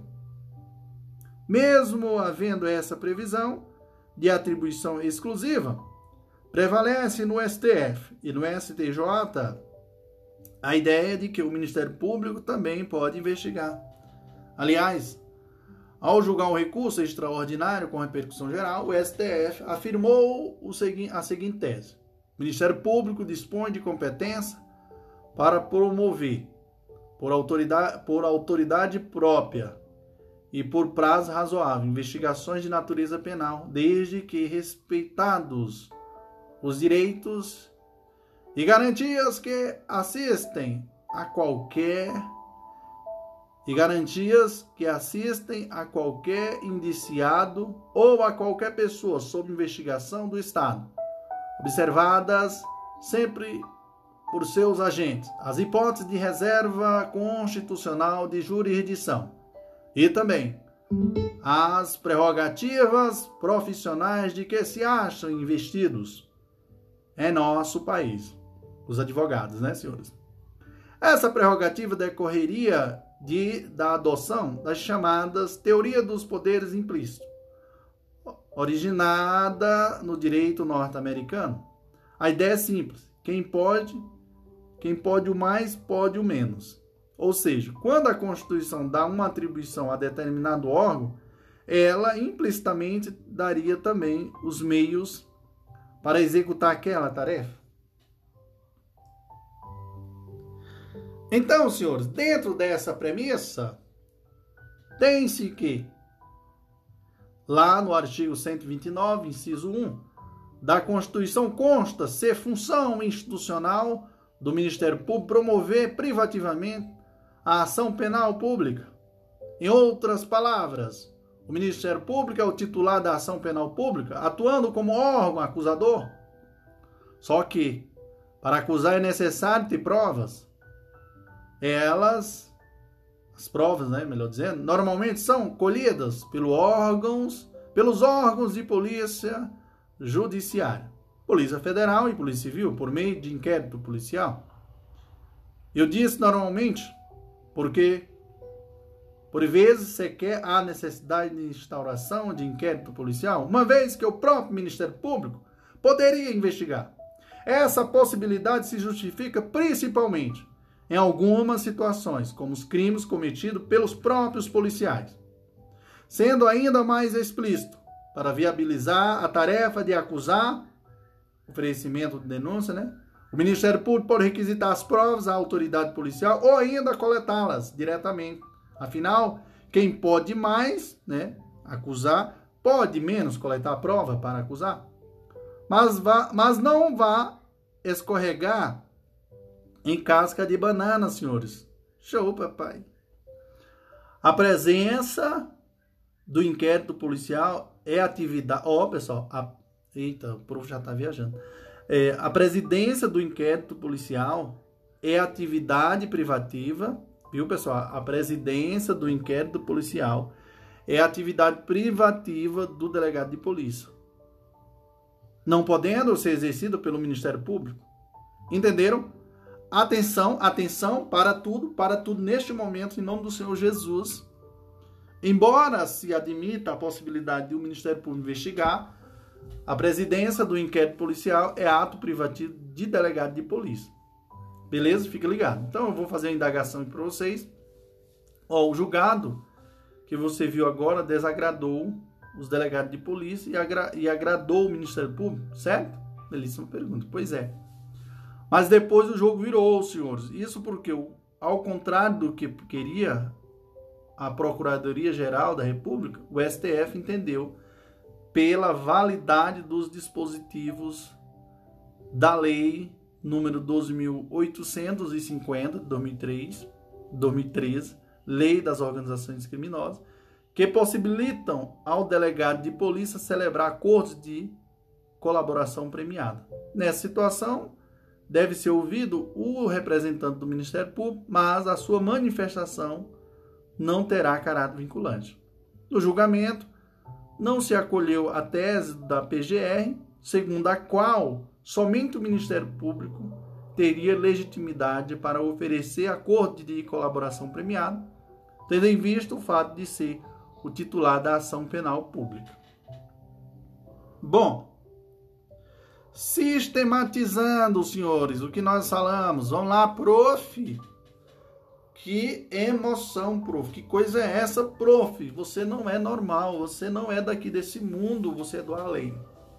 Verdade. Vamos lá. Atribuições aqui da Polícia Federal, vamos lá. Primeiro, apurar infrações penais contra a ordem pública, ah, quer dizer, a ordem política e social apurar infrações penais contra a ordem política e social ou em detrimento de bens, serviços e interesses da União ou de suas entidades autárquicas e empresas públicas, assim como outras infrações cuja prática tenha repercussão interestadual ou internacional e exija repressão uniforme, segundo se dispuser em lei. Outra função, Outra atribuição: prevenir e reprimir o tráfico ilícito de entorpecentes e drogas afins, o contrabando e o descaminho, sem prejuízo da ação fazendária e de outros órgãos públicos nas respectivas áreas de competência. Outra, outra atribuição: exercer as funções de polícia marítima, aeronáutica e de fronteiras. Próxima função: exercer com exclusividade as funções de polícia Judiciária da União. Observação, observação para tudo, para tudo neste momento, em nome do Senhor Jesus. Vamos lá. Fica, ficam de fora da atuação da PF, da Polícia Federal, crimes contra bens, serviços e interesse de sociedade de economia mista, exceto se entrarem em outros, exceto se entrarem em outro inciso.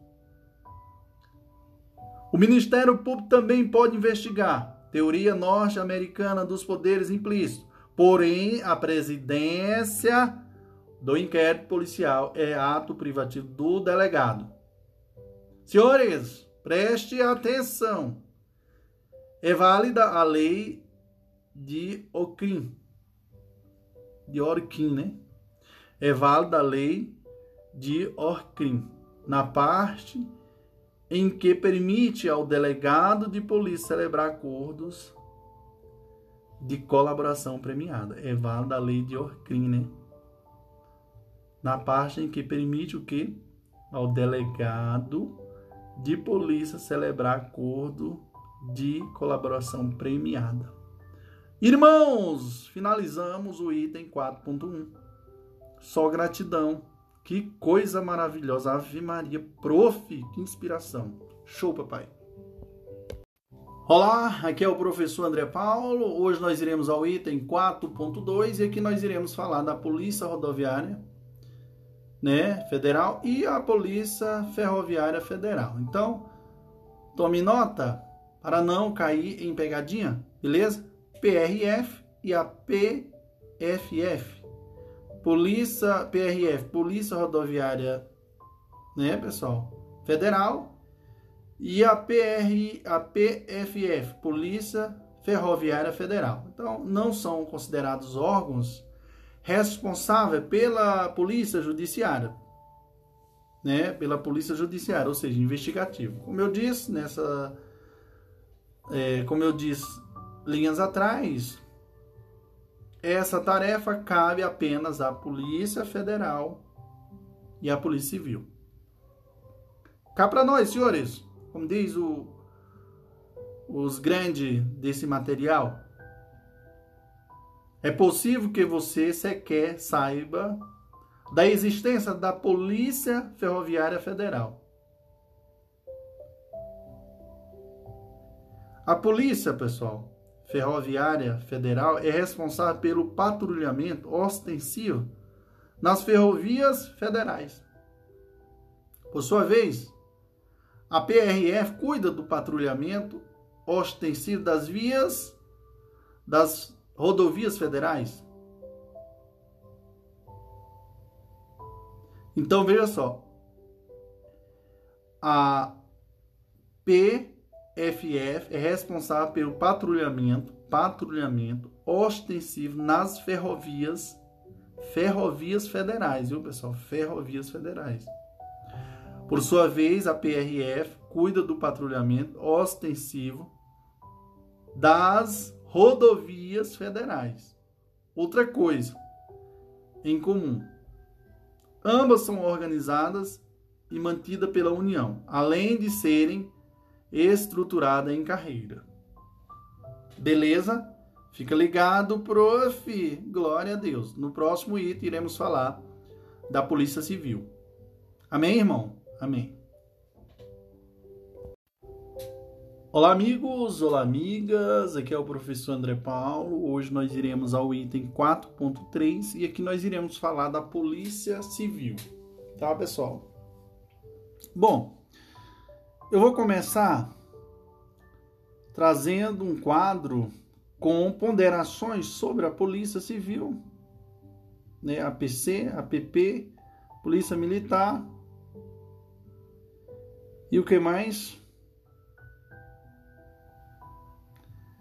Corpo de Bombeiro. Veja aqui. É, o quadro está aqui, força e observações, né? Ao lado. Então, a Polícia Civil a polícia, a PP, a, P, a PC, a PP e a que a polícia, a gente fala PP, né, pessoal? Polícia é, penal, né?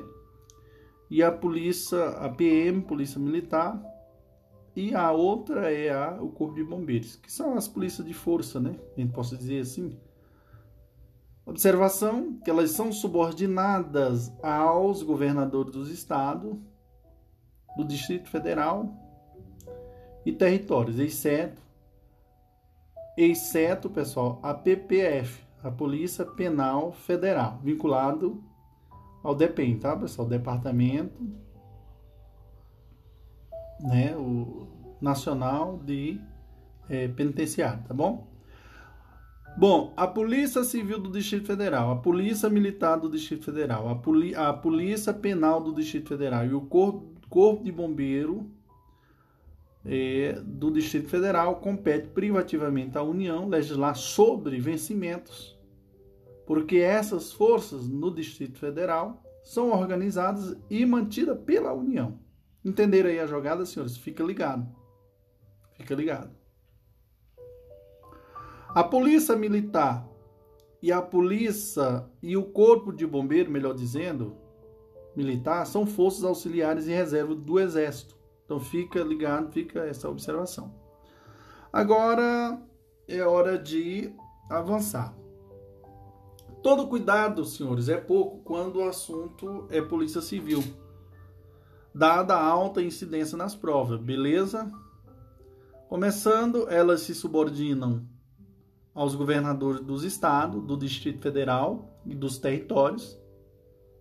Atenção, já começa aqui neste momento. Por quê, prof? Porque é que a Polícia Civil do Distrito Federal, é organizada e mantida pela União. A Polícia Civil do Distrito Federal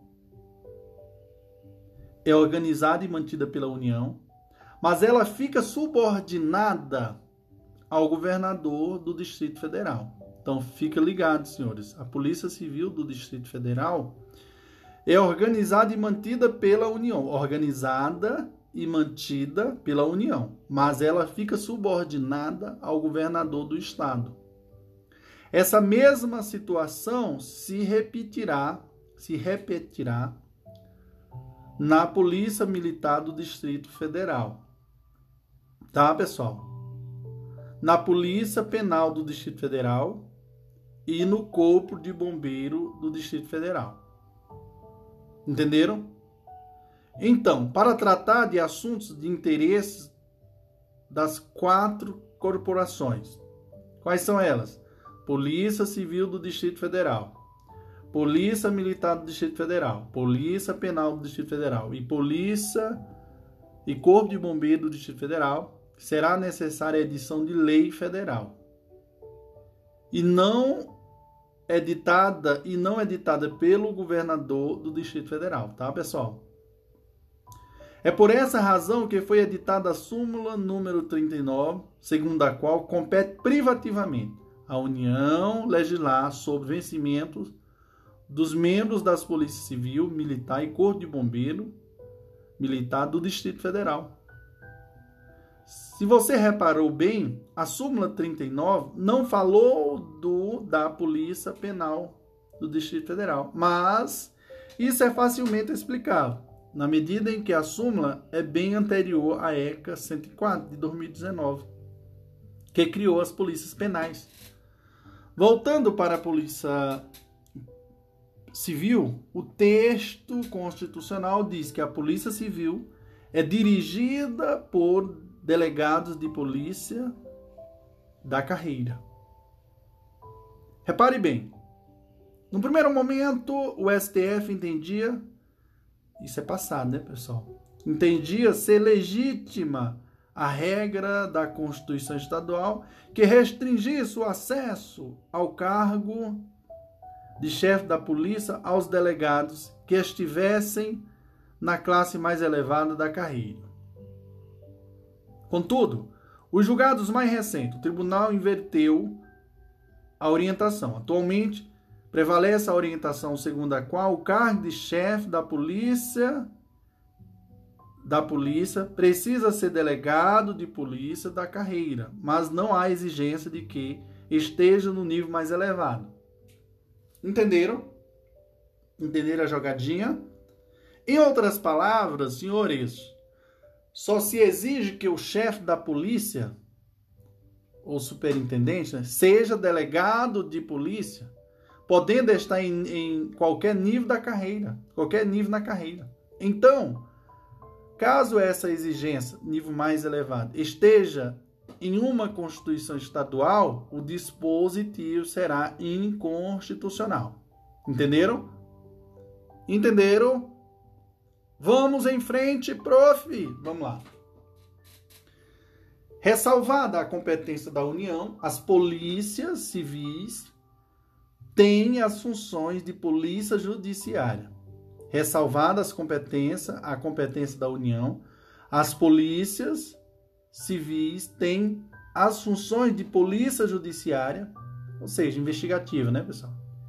E a apuração de infrações penais, exceto as militares.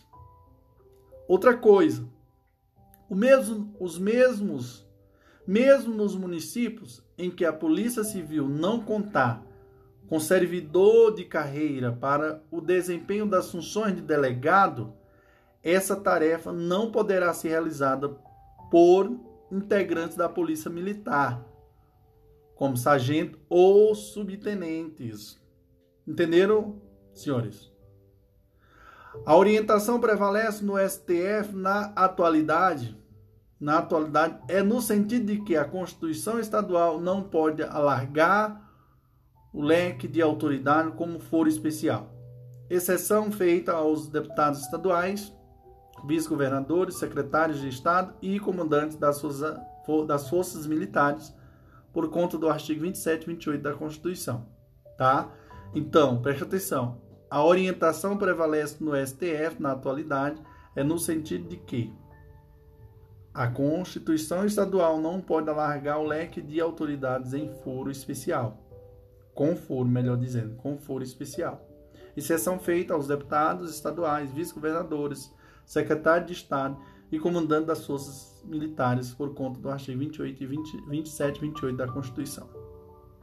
Aliás, mesmo antes do julgamento iniciado, é, aliás, antes, é, mesmo antes do julgamento indicado anteriormente, melhor dizendo, né, pessoal? O tribunal já entendia que a Constituição Estadual não poderia estabelecer foro especial para os cargos de delegado de polícia. Proíbe-se foro, inclusive para o delegado geral. Outros dois entendimentos relacionados aos delegados de polícia. O primeiro, ó, há, outros, há outros dois entendimentos relacionados aos delegados de polícia. Quais, prof? O primeiro, no sentido de que a Constituição Estadual não pode conferir a eles status de carreira jurídica. Não pode conferir a eles status de carreira jurídica com independência funcional, assim como não pode ser atribuída à Polícia Civil o caráter de função essencial ao exercício da jurisdição e à defesa da ordem jurídica. O segundo, é para deixar claro o traço hierárquico de subordinação aos governadores, tornando ilegítimas pretensões legislativas de conceder maior autonomia aos órgãos de direção máxima das polícias civis.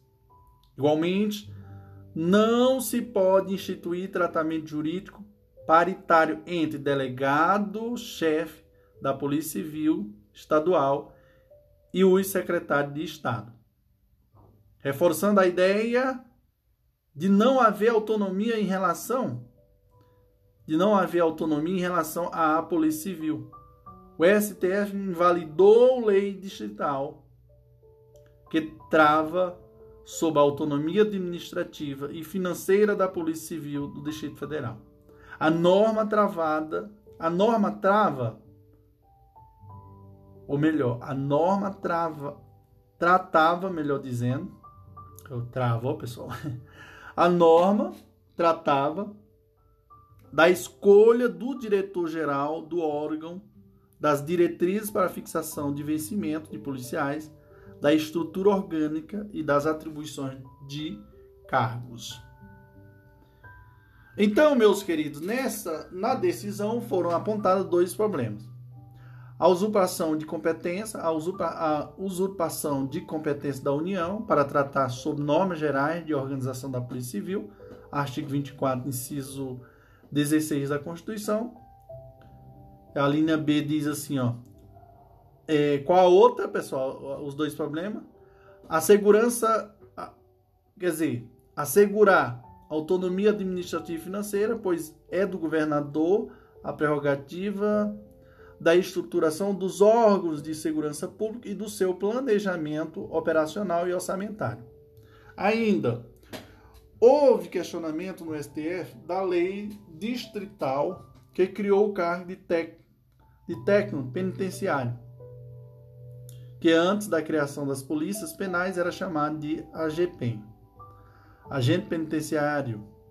Né? A discussão girava em torno de, de a lei ser inconstitucional por invadir, por invadir competência da União para tratar sobre temas ligados à Polícia Civil do Distrito Federal.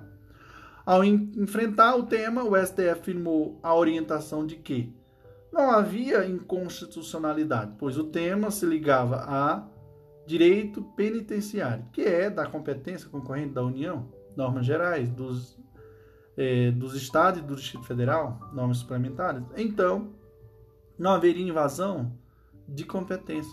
Hoje, com a criação da Polícia Penal, a questão está plenamente superada. Por fim, o STF entende ser inconstitucional norma estadual que vincule os vencimentos de escrivães, de escrivões, né, escrivãs, escrivães de polícia a percentual do subsídio do juízo.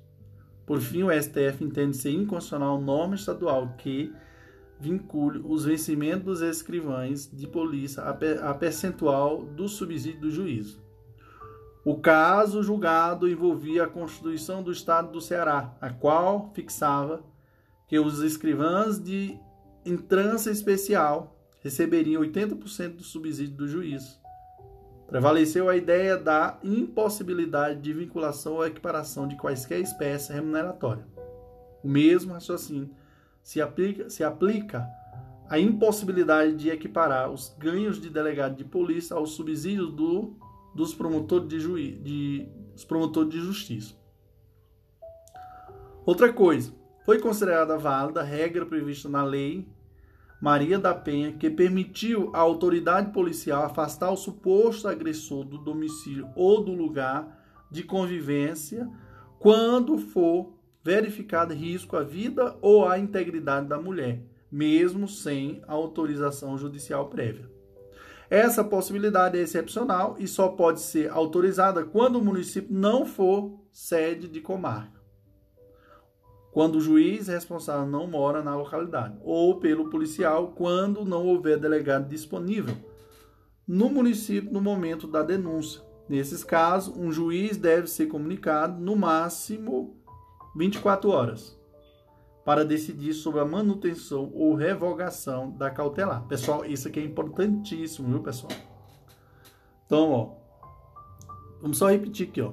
Considerado válida a regra prevista na Lei Maria da Penha que permita à autoridade policial afastar o suposto agressor do domicílio ou do lugar de convivência quando for verificado risco à vida ou à integridade da mulher, mesmo sem autorização judicial prévia.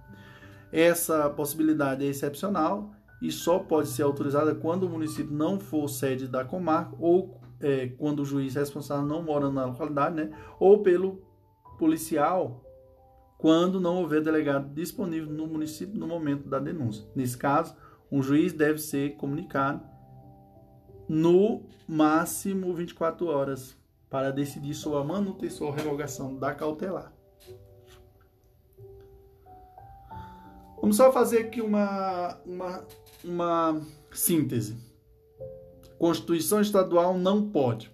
Lembre desse aqui, isso aqui vai cair na sua prova que você vai lembrar do prof. André Paulo. Vamos lá. Constituição estadual não pode dar foro especial a delegado de polícia, conferir status de carreira jurídica, conferir status de carreira jurídica com independência funcional. A Constituição do Estado não pode equiparar delegado-chefe a secretário de Estado a Constituição Estadual também não pode vincular vencimento de policiais a percentual do, ju, do, do subsídio de juízes ou promotores. Amém, irmãos? Irmãos, amém. Então fica ligado que a Constituição Estadual não pode dar foro especial a, a delegado de polícia, conferir estado de carreira, é, de carreira jurídica com independência funcional equiparar delegado-chefe a secretário de Estado, vincular vencimentos de policiais a percentuais do, do subsídio de juízes e promotores. Então, não pode a Constituição Estadual fazer isso. Irmãos e irmãs, show papai! No próximo iremos ao item 4.4 e iremos falar da Polícia Militar. É uma benção esse podcast. Olá, amigos! Olá, amigas! Aqui é o professor André Paulo. Hoje nós iremos ao item 4.4 e aqui nós iremos falar da Polícia Militar. E assim, meus senhores e senhoras, preste atenção no que eu vou explanar agora, tá? E assim, eu começo dizendo o seguinte, que a Polícia Militar é uma força auxiliar e reserva do Exército. Então, a Polícia Militar é uma força auxiliar e reserva do Exército. Ela se destina à polícia ostensiva, polícia ostensiva e preservação da ordem pública. Então, a PM se subordina aos governadores dos estados, do Distrito Federal e territórios. Situação comum à Polícia Civil e ao Corpo de Bombeiros Militares.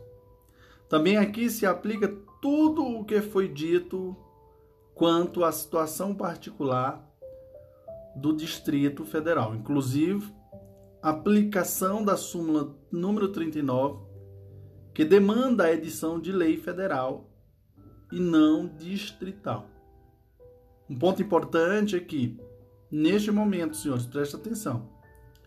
Em concurso da área de segurança, mais especialmente na área militar, havia restrições relativas a candidatos com tatuagens, principalmente aqueles que se mostravam aparentes mesmo com o uso da farda. Tá? Preste atenção. Apreciando a questão, o STF firmou o entendimento segundo o qual edital de concurso público não pode estabelecer restrição a pessoas com tatuagem, salvo situações excepcionais, em razão de conteúdo que viole valores constitucionais. Ou seja, a regra será permitir, né, será permitir o quê? A participação de candidato tatuado. A exceção se justificaria em situações como um candidato ostentando uma suástica, símbolo do, do nazismo, ou ainda com um palhaço tatuado na perna. Por exemplo, isso porque essa figura geralmente simboliza uma espécie de troféu daqueles que tenham matado policiais. Vocês entenderam aí a jogada? Vamos de polêmica? Bom, vamos lá. Uma discussão que durou muitos anos dizia dizia respeito à possibilidade ou não de APM lavrar termos circunstanciais de ocorrência, TCO, que é uma espécie de boletim de ocorrência simplificado para infrações penais de menor potencial ostensivo. Aliás, é, menor potencial ofensivo, melhor dizendo. Pois bem, em 2022, o plenário do STF, em decisão unânime, confirmou a validade de lei estadual e afirmou que a PM pode lavrar o TCO previsto na Lei dos Juizados Especiais, tá? Que lei é essa? Lei 9099 de 95. Prevaleceu a ideia de que a norma estadual foi editada dentro da competência concorrente para legislar sobre juizados especiais e sobre procedimento em matéria processual. É bem verdade que em muitos estados a PM já vinha exercendo essa atribuição, mas sempre havia dúvidas sobre a sua legitimidade, uma vez que a Lei 9099 de 95 falava na lavratura do TCO por autoridade policial. Foi destacado que a função não é exclusiva da Polícia Judiciária, ou seja, Polícia Federal ou Polícia Civil, pois não trata de atividades investigativas, mas apenas da constatação da ocorrência em delitos de menor potencial ofensivo. Pode apostar que esse julgado seria bastante cobrado nas provas de todos os níveis das diferentes bancas, não é verdade? Vamos em frente, prof. Vamos lá. Repare na situação. O Estado de Goiás criou, por meio de lei, o Serviço de Interesse Militar Voluntário Estadual, que na prática significava a contratação de policiais militares e bombeiros militares na condição de temporários para atuar no policiamento preventivo e repressivo. Eles teriam o direito de usar uniformes, insígnias e emblemas utilizados pela corporação, com a designação SV. Por óbvio, a intenção era contratar profissionais com remuneração bem inferior à dos demais, é claro. Obviamente, a norma estadual foi questionada no STF, tendo o tribunal entendido pela sua inconstitucionalidade, pois as forças policiais devem ser instituições regulares e permanentes, não se admitindo a contratação temporária. Agora, cuidado, porque há uma lei federal, porque há uma lei federal, a Lei 10.028 de 2000, prevendo que os estados e o Distrito Federal poderiam instituir a prestação voluntária de serviços administrativos e de serviços auxiliares de saúde e de defesa civil nas, nas polícias militares e nos corpos de bombeiros militares. Tá? A situação é diferente do que falei antes, referente à lei estadual de Goiás, uma vez que os voluntários não atuariam na atividade fim, no policiamento, mas sim em serviços auxiliares. Analisando a, a constitucionalidade desse dispositivo, o STF entendeu não haver afronta à regra da obrigatoriedade né, de concurso público, mas retirou o limite máximo de 23 anos de idade para os voluntários, especificando que tal limite não se justificaria.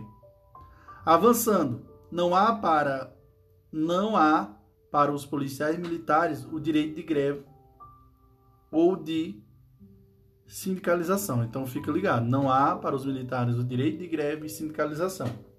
Sistematizando aqui, senhores, vamos lá. Pessoal, preste atenção aqui no que eu vou falar fazer um quadro aqui para vocês prestar atenção, ó. Direito de greve, como eu falei, ó. Nem, ó, os órgãos de segurança nenhum tem, né, ó. PF, PRF, PFF, PC e PP. E também PM, PCB, EM e Forças Armadas. Nada, nenhum tem direito de greve. Direito a sindical também não. É, a PM, CBM e Forças Armadas não têm direito de, de associação sindical. PRF, PR, é, PF, PRF, PFF, PC e PP têm direito à, à associação sindical. E lembrando também que a exigência de exame psicotécnico, todos, as, todos são previstos. Fica ligado. Já falei sobre esse quadrozinho aí, só para vocês ficar aquecidos aí. Outra coisa dentro da, da idade de Idade não, pessoal. Só voltando aqui, outra coisa que eu quero falar para vocês é o seguinte: dentro da ideia de trazer mais profissionais para a área de para a área de saúde, em especial médico, foi promulgada a ECA, a ECA o quê? 77 de 2014. Ela rompe com a ideia de que o servidor militar deveria possuir dedicação exclusiva e possibilita a acumulação de um cargo nas fileiras militares, com um cargo ou emprego público na área da, saúde, né? Ela rompe com a ideia de que o servidor militar deveria possuir dedicação exclusiva e possibilita a acumulação de um cargo nas fileiras militares com um cargo ou emprego público na área da saúde. Mas repare bem que a ECA 77 foi introduzida lá na parte das Forças Armadas, eh, artigo 142 da Constituição, quando é tratada a situação dos militares da União. Então, veio a ECA 101 de, 2000 e, de 2019, trazendo uma importante alteração ao artigo 142 da Constituição. Agora ficou assim: os militares dos estados do Distrito Federal né, podem acumular cargos que ocupam da mesma forma que os servidores civis. Ou seja, os militares estaduais do Distrito Federal entram nas três hipóteses do inciso é, 16 do artigo 37, né? Ao contrário dos militares da União, né, pessoal? Que só pode acumular no exercício de dois cargos na área da saúde com profissionais regulamentados, com profissões regulamentadas. Beleza? Fica assim, ó. Vamos lá. Possibilidade de acumulação de cargos públicos. Polícia Militar e Polícia Civil, é, Polícia Militar, Corpo de Bombeiro Militar. Pessoal, podem todas as três hipóteses cabíveis aos servidores civis. ECA 101 de 2019. Forças Armadas. Pessoal, a Força Armada só é possível para a carga diária da saúde. ECO Q 77 de 2014. Outra coisa, pessoal, o artigo 21, é, inciso 17 da Constituição, prevê que cabe exclusivamente à União conceder, ó, conceder anistia. Vamos lá? Só prevê que cabe exclusivamente à União conceder anistia. Fica ligado. Só tome cuidado para não confundir, né, confundir alhos com bugalhos, né, como diz o prof. Digo isso porque a anistia é sempre concedida pelo legislativo, né, pessoal?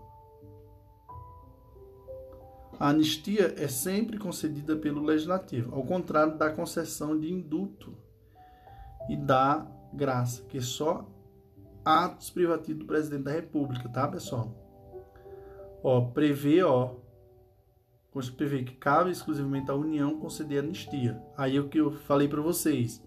Digo isso porque a anistia é sempre concedida pelo legislativo, ao contrário da concessão de, do indulto e da graça, que são atos privativos do presidente da República. Irmãos e irmãs, é, pois bem, se você reparou direitinho aqui, eu disse que cabe ao Legislativo conceder anistia. Eu não falei que a tarefa era somente do Congresso Nacional, né? Dentro desse contexto, se a anistia envolve envolver crimes, apenas o Congresso Nacional estará habilitado a concedê-la. Isso porque cabe privativamente à União legislar sobre direito penal. Artigo 22, parágrafo é, inciso 1 da Constituição. No entanto, em razão da autonomia conferida aos estados, a Assembleia Legislativa pode conceder anistia aos servidores públicos, desde que relativa a punições administrativas. Tá? Fica ligado. Usando um exemplo citado na, na, na, na mídia, no ano de 2019, o governador do estado do Espírito Santo sancionou a lei concedendo anistia aos policiais militares que se envolveram no movimento grevista em período anterior. Repito, a anistia dada pela Assembleia Legislativa só poderia abranger punições administrativas, nunca os crimes. Em relação aos delitos penais, somente o Congresso Nacional poderá, poderia conceder o benefício. Beleza? Aliás, a União não pode conceder anistia a infrações administrativas a integrante da Polícia Militar e do Corpo do Bombeiro. Tá, pessoal? Sendo as forças subordinadas aos governadores de, dos estados e do Distrito Federal, a lei de anistia deve ser estadual e não federal. Um detalhe: embora a anistia seja dada pelo legislativo, tratando-se de infrações administrativas praticadas por policiais civis, militares e bombeiros, agente de segurança estadual, cabe ao governador enviar o projeto de lei. Desse modo, seria inconstitucional lei fruto de iniciativa parlamentar, conferindo anistia a tais integrantes da segurança pública. Beleza, irmão? Irmãos, fica ligado. Próximo iremos falar sobre o corpo de bombeiro. Show, papai. Vamos que vamos. Viva quem? O grande professor André Paulo. Que, que, que benção, né, senhor? Senhores. Olá, aqui é o professor André Paulo. Hoje nós iremos ao item 4.5. Aqui nós iremos falar do Corpo de Bombeiros né, Militar. Então, ele também se subordina ao governador de estado, do Distrito Federal e Território, sendo, ao lado da Polícia Militar, força auxiliar e reserva do Exército. Dentro dessa ótima. É, dentro dessa ótima ou ótica, né, pessoal? Melhor dizendo, a patente máxima que o militar alcança na PM, no Corpo de Bombeiro, é a de coronel. Até porque, havendo incorporação ao exército, ele precisaria de se subordinar aos generais. A Constituição é bastante econômica ao falar dos bombeiros militares, dizendo que eles se, se, se destinam à execução de atividades de defesa civil, além, de, além das atribuições definidas em lei. Dentro dessa ótica, melhor dizendo, o STF afastou a possibilidade de os municípios cobrarem taxa de combate a incêndio, na medida em que a tarefa de fiscalizar adequadamente os estabelecimentos de modo a evitar a ocorrência de incêndio, caberia aos estados, através da Polícia Militar e do Corpo de Bombeiros Militares. Embora Beleza, pessoal? Fica ligado aí, ó. Lembro que lembro o que já coloquei anteriormente. Polícia Militar e Corpo de Bombeiros Militares, a partir da ECA 101 de 2019, passarão a poder acumular cargos públicos nas mesmas situações permitidas aos servidores civis, viu, pessoal? Artigo 37, inciso 16 da Constituição Federal. Show, papai! Vamos que vamos, viu, prof. André Paulo. Depois iremos a falar da Polícia Penal. Glória a Deus. Olá, amigos! Olá, amigas! Aqui é o professor André Paulo. Hoje eu irei ao item 6.4.6, né? E aqui nós iremos falar da Polícia Penal. Então, a Polícia Penal, ela nasceu com a ECA 104 de 2019. Aliás, mais adequado seria falar em polícias penais, né? Pois elas existem no âmbito federal. Nós temos o quem? A P Polícia Penal Federal.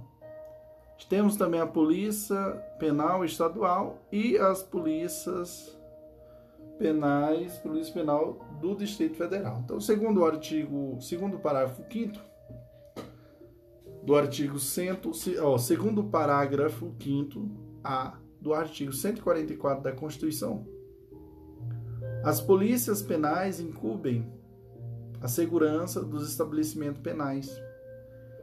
Elas não, elas são vinculadas ao órgão administrador do sistema penal da unidade federativa a que pertence. Então, é, ou seja, a Polícia Penal Federal é vinculada ao DEPEN, Departamento Penitenciário Nacional, enquanto as polícias penais dos estados e do Distrito Federal serão vinculadas à Secretaria de Segurança Pública, Secretaria de Justiça ou de ou Secretaria de Administração Penitenciária. Então seguirá variação na nomenclatura e estrutura da própria unidade federativa. Então, no caso da, da do Distrito Federal, a Polícia Penal do Distrito Federal será organizada e mantida pela União.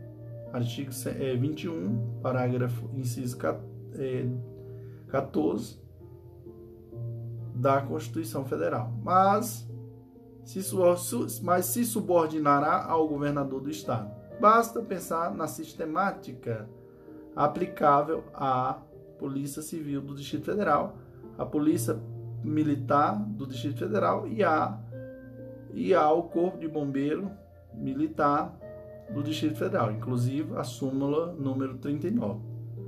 Mas eu indago a você, de onde virão os policiais penais? Então, essa resposta foi dada pela própria ECA número 104 de 2019, que em seu artigo 4 prevê que o preenchimento do quadro de servidores das polícias penais será feito exclusiva, exclusivamente por meio de concurso público e por meio da transformação dos cargos isolados, dos cargos e carreiras dos atuais agentes penitenciários e dos cargos públicos equivalentes. Na prática, os atuais agentes penitenciários se tornarão policiais penais? Certamente continuará havendo concurso para a área. Agora, para o cargo de policial penal, geralmente com número de vagas bastante robustos. A mudança constitucional veio em boa hora para dar mais atenção a um ponto muito sensível na segurança pública, uma vez que toda a população sofre com as organizações que comandam o crime de dentro dos presídios. Beleza? Então vá a dica do prof. André Paulo. Glória a Deus.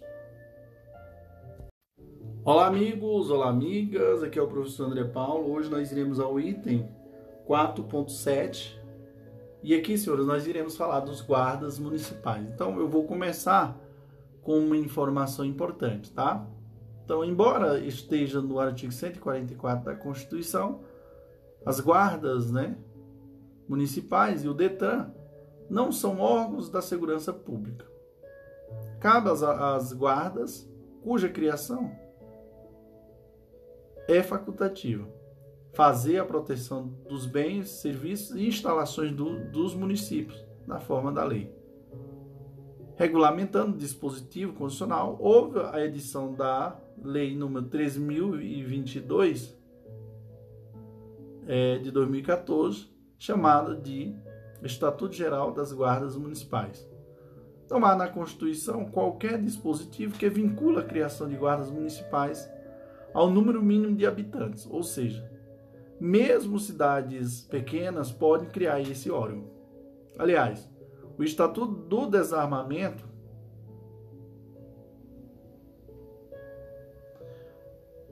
No Estatuto do Desarmamento havia dispositivo relacionado o porte de arma ao número de habitantes.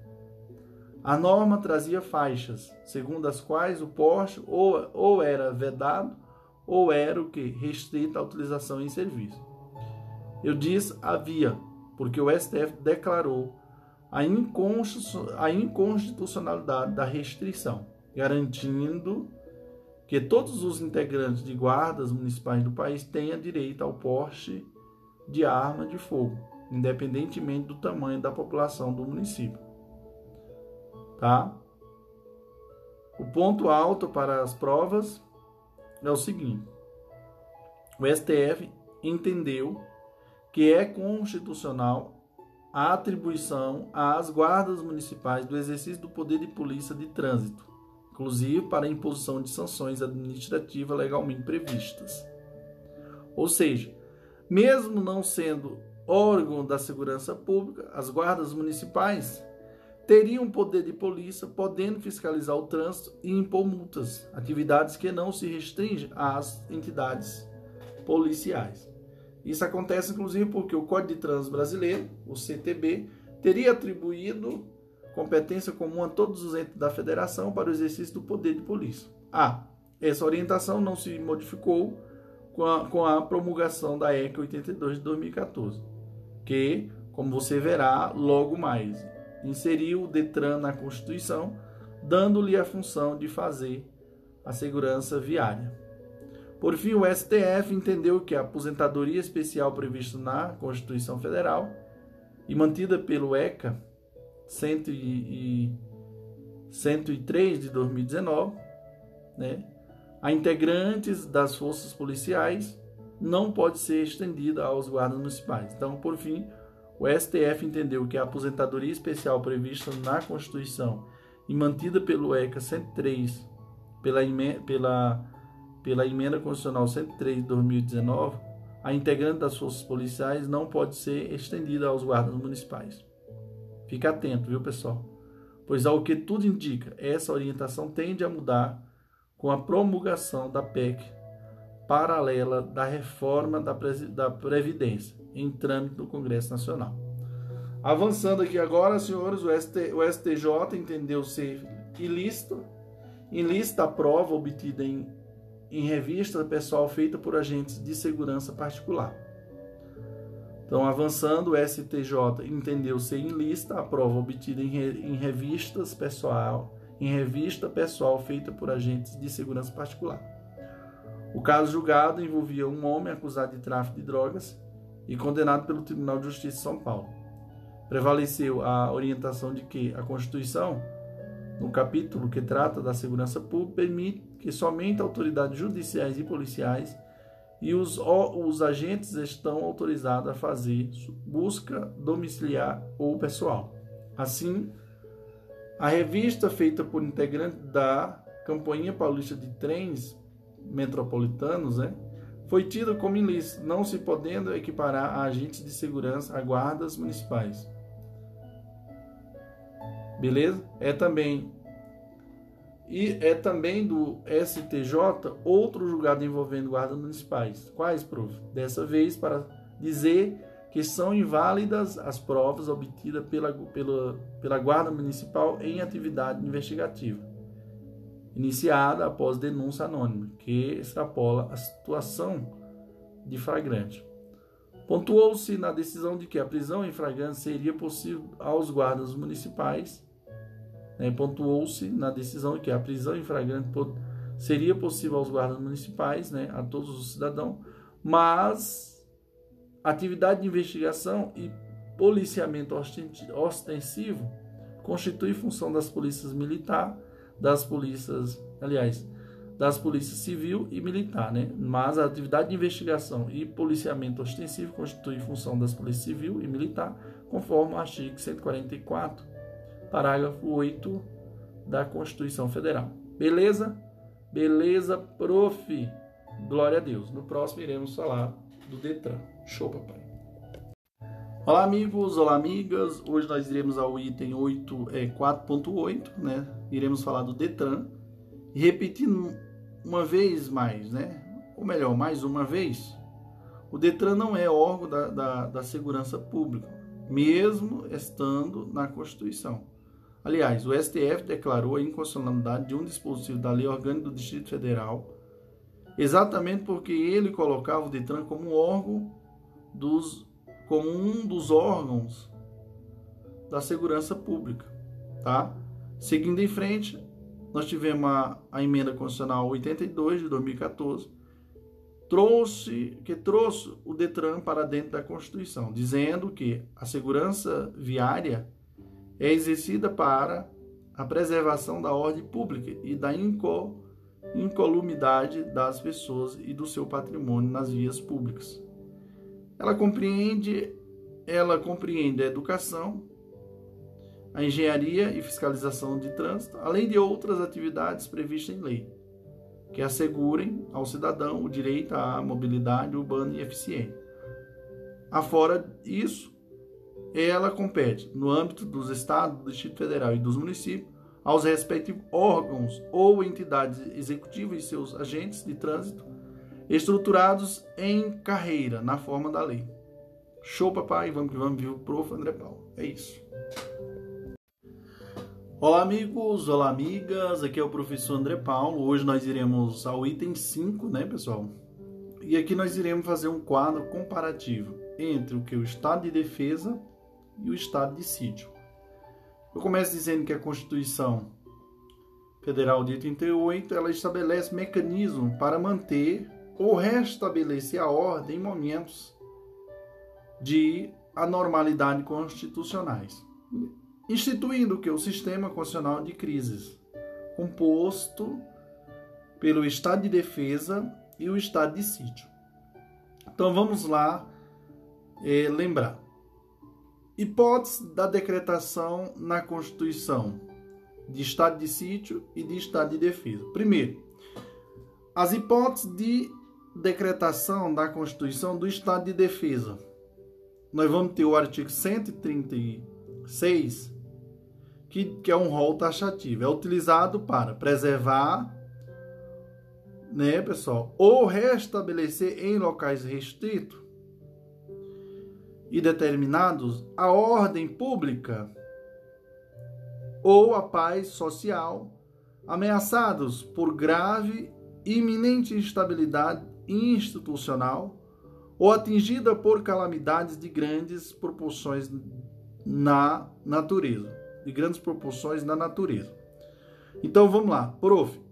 Quais as hipóteses de decretação de estado de defesa? Artigo 136 fala, ele diz, é um rol taxativo que fala, é utilizado para preservar ou restabelecer em locais restritos e determinados a ordem pública ou a paz social, ameaçada por graves e iminentes instabilidade institucional ou atingida por calamidades de grandes proporções na natureza. Estado de sítio.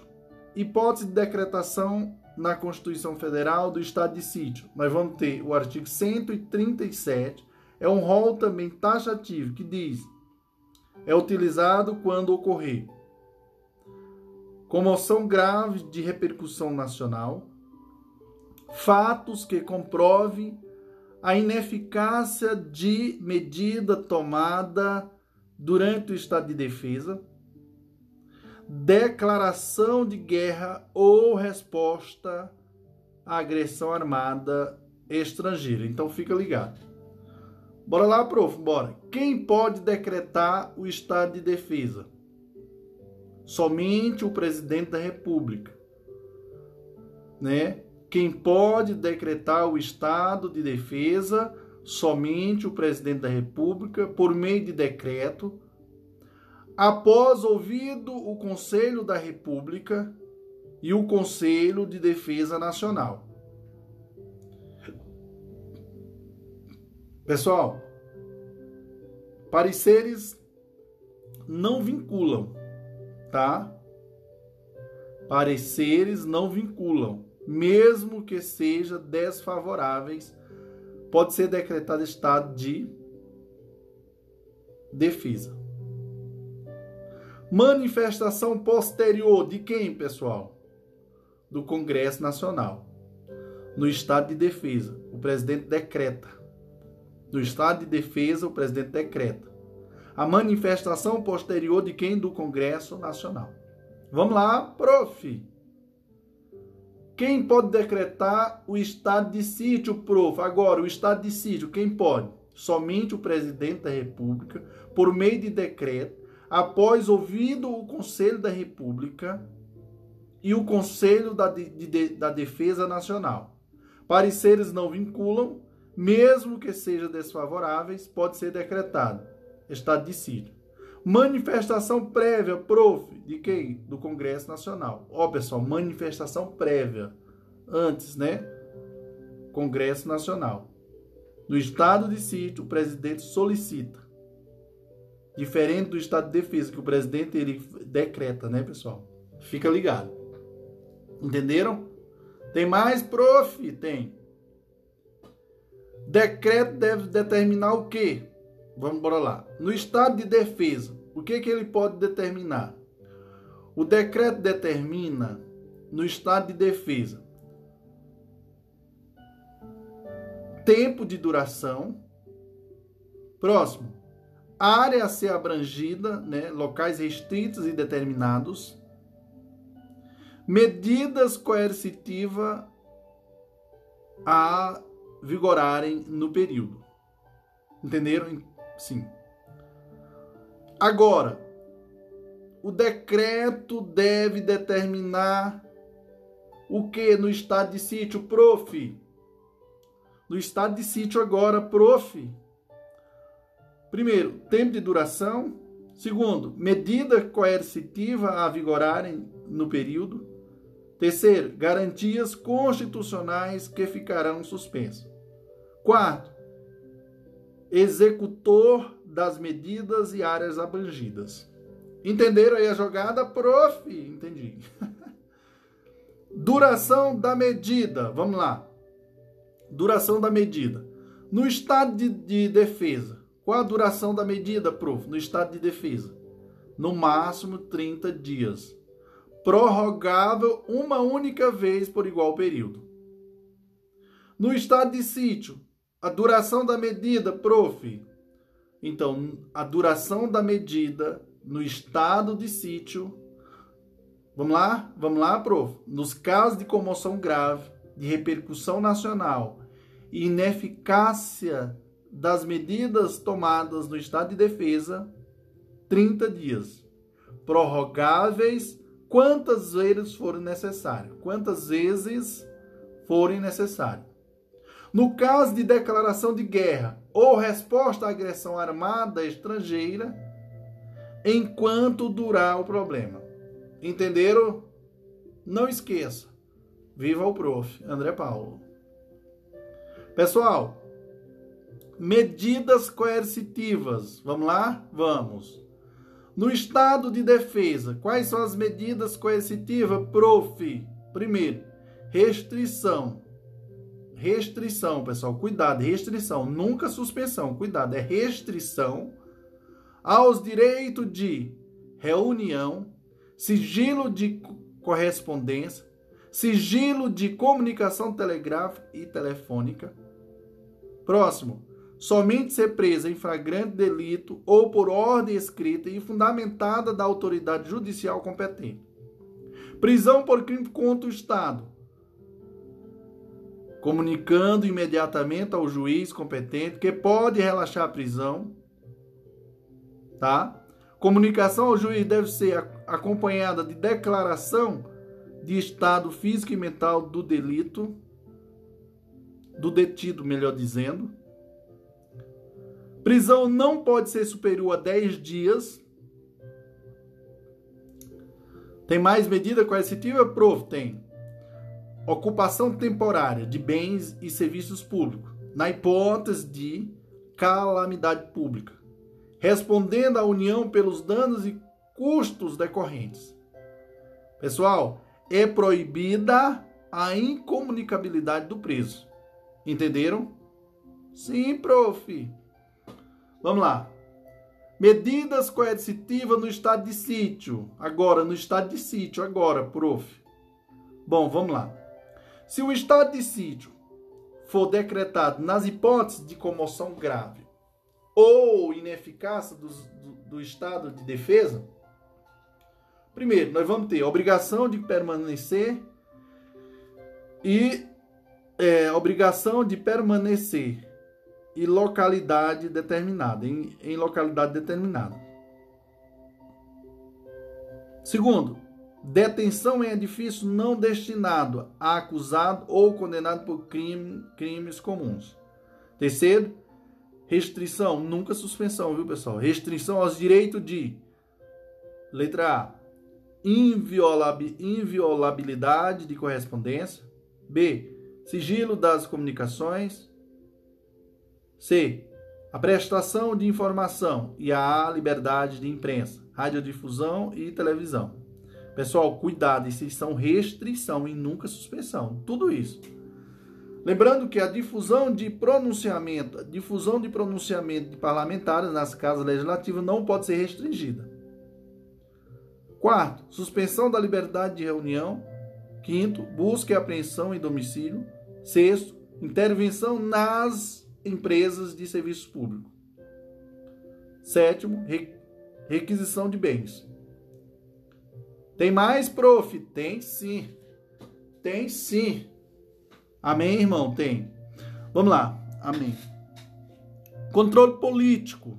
Então, o controle político no estado de defesa será realizada em 24 horas pelo Congresso Nacional, após decretado o estado de defesa pelo presidente da República. Por maioria absoluta, Congresso decide se aceita ou rejeita a medida. Se rejeitar, o estado de defesa cessa imediatamente. Se o Congresso estiver em recesso, será convocado extraordinariamente no prazo de cinco dias. Pessoal, e o controle político no estado de sítio?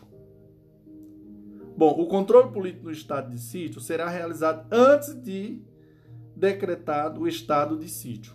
Será realizado antes de decretado o estado de sítio, tá? O presidente da República deve solicitar a autorização deve solicitar a autorização do Congresso, beleza? por maioria absoluta, o Congresso decide se autoriza ou não a medida. Se o Congresso estiver em recesso, será convocado imediatamente para decidir. No prazo de que? Cinco dias. Se autoriza, se autoriza estado de sítio. Beleza? Observação, observação, senhores. Observação. Caso o estado de sítio seja decretado em razão de declaração de estado de guerra ou resposta à agressão armada estrangeira, qualquer garantia constitucional poderá ser suspensa. Segundo, quando cessar o estado de defesa ou de sítio, as, as medidas adotadas durante a sua vigência serão relatadas pelo presidente da República em mensagem ao Congresso com especificação e justificação das providências adotadas. Amém, irmãos? Amém. Fica ligado. A dica do prof. André Paulo. Que maravilha! Show, papai! Olá, amigos, olá, amigas. Aqui é o professor André Paulo. Hoje nós iremos aqui explanar a jurisprudência né, do nosso podcast. E aqui, senhores, nós iremos tratar de quê? Do tópico 6, né? Esse é um tópico especial, né? Súmulas aplicáveis ao nosso podcast. Então, são as súmulas vinculantes do STF. Súmula vinculante número 6 que diz não viola a Constituição o estabelecimento de remuneração inferior ao salário mínimo para as praças prestadoras de serviço militar inicial. Súmula vinculante 39, número 39, diz: compete privativamente à União legislar sobre vencimento dos membros das Polícias Civil e Militar e de Corpo de Bombeiro Militar do Distrito Federal Próxima, súmula. Súmula vinculante número 51.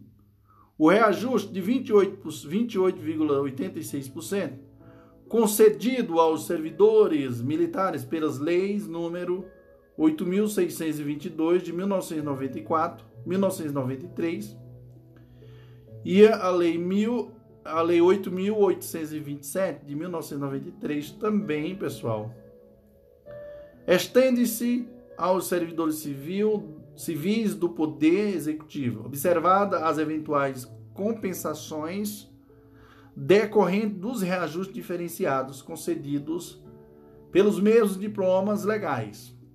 Súmula, bora lá, senhores, súmula ainda do STF, tá? Falei das súmulas vinculantes e aqui tem uma súmula aqui que ele colocou aqui no material não vinculante, do STF também. Bom, súmula 676, artigo 125, parágrafo 4 da Constituição, não impede a perda da graduação de militar mediante procedimento administrativo. Súmula 683 diz: o limite de idade para inscrição em concurso público só, só se legitima em face do artigo 7 inciso 30 da Constituição, quando possa ser justificado pela natureza das atribuições do cargo a ser preenchido.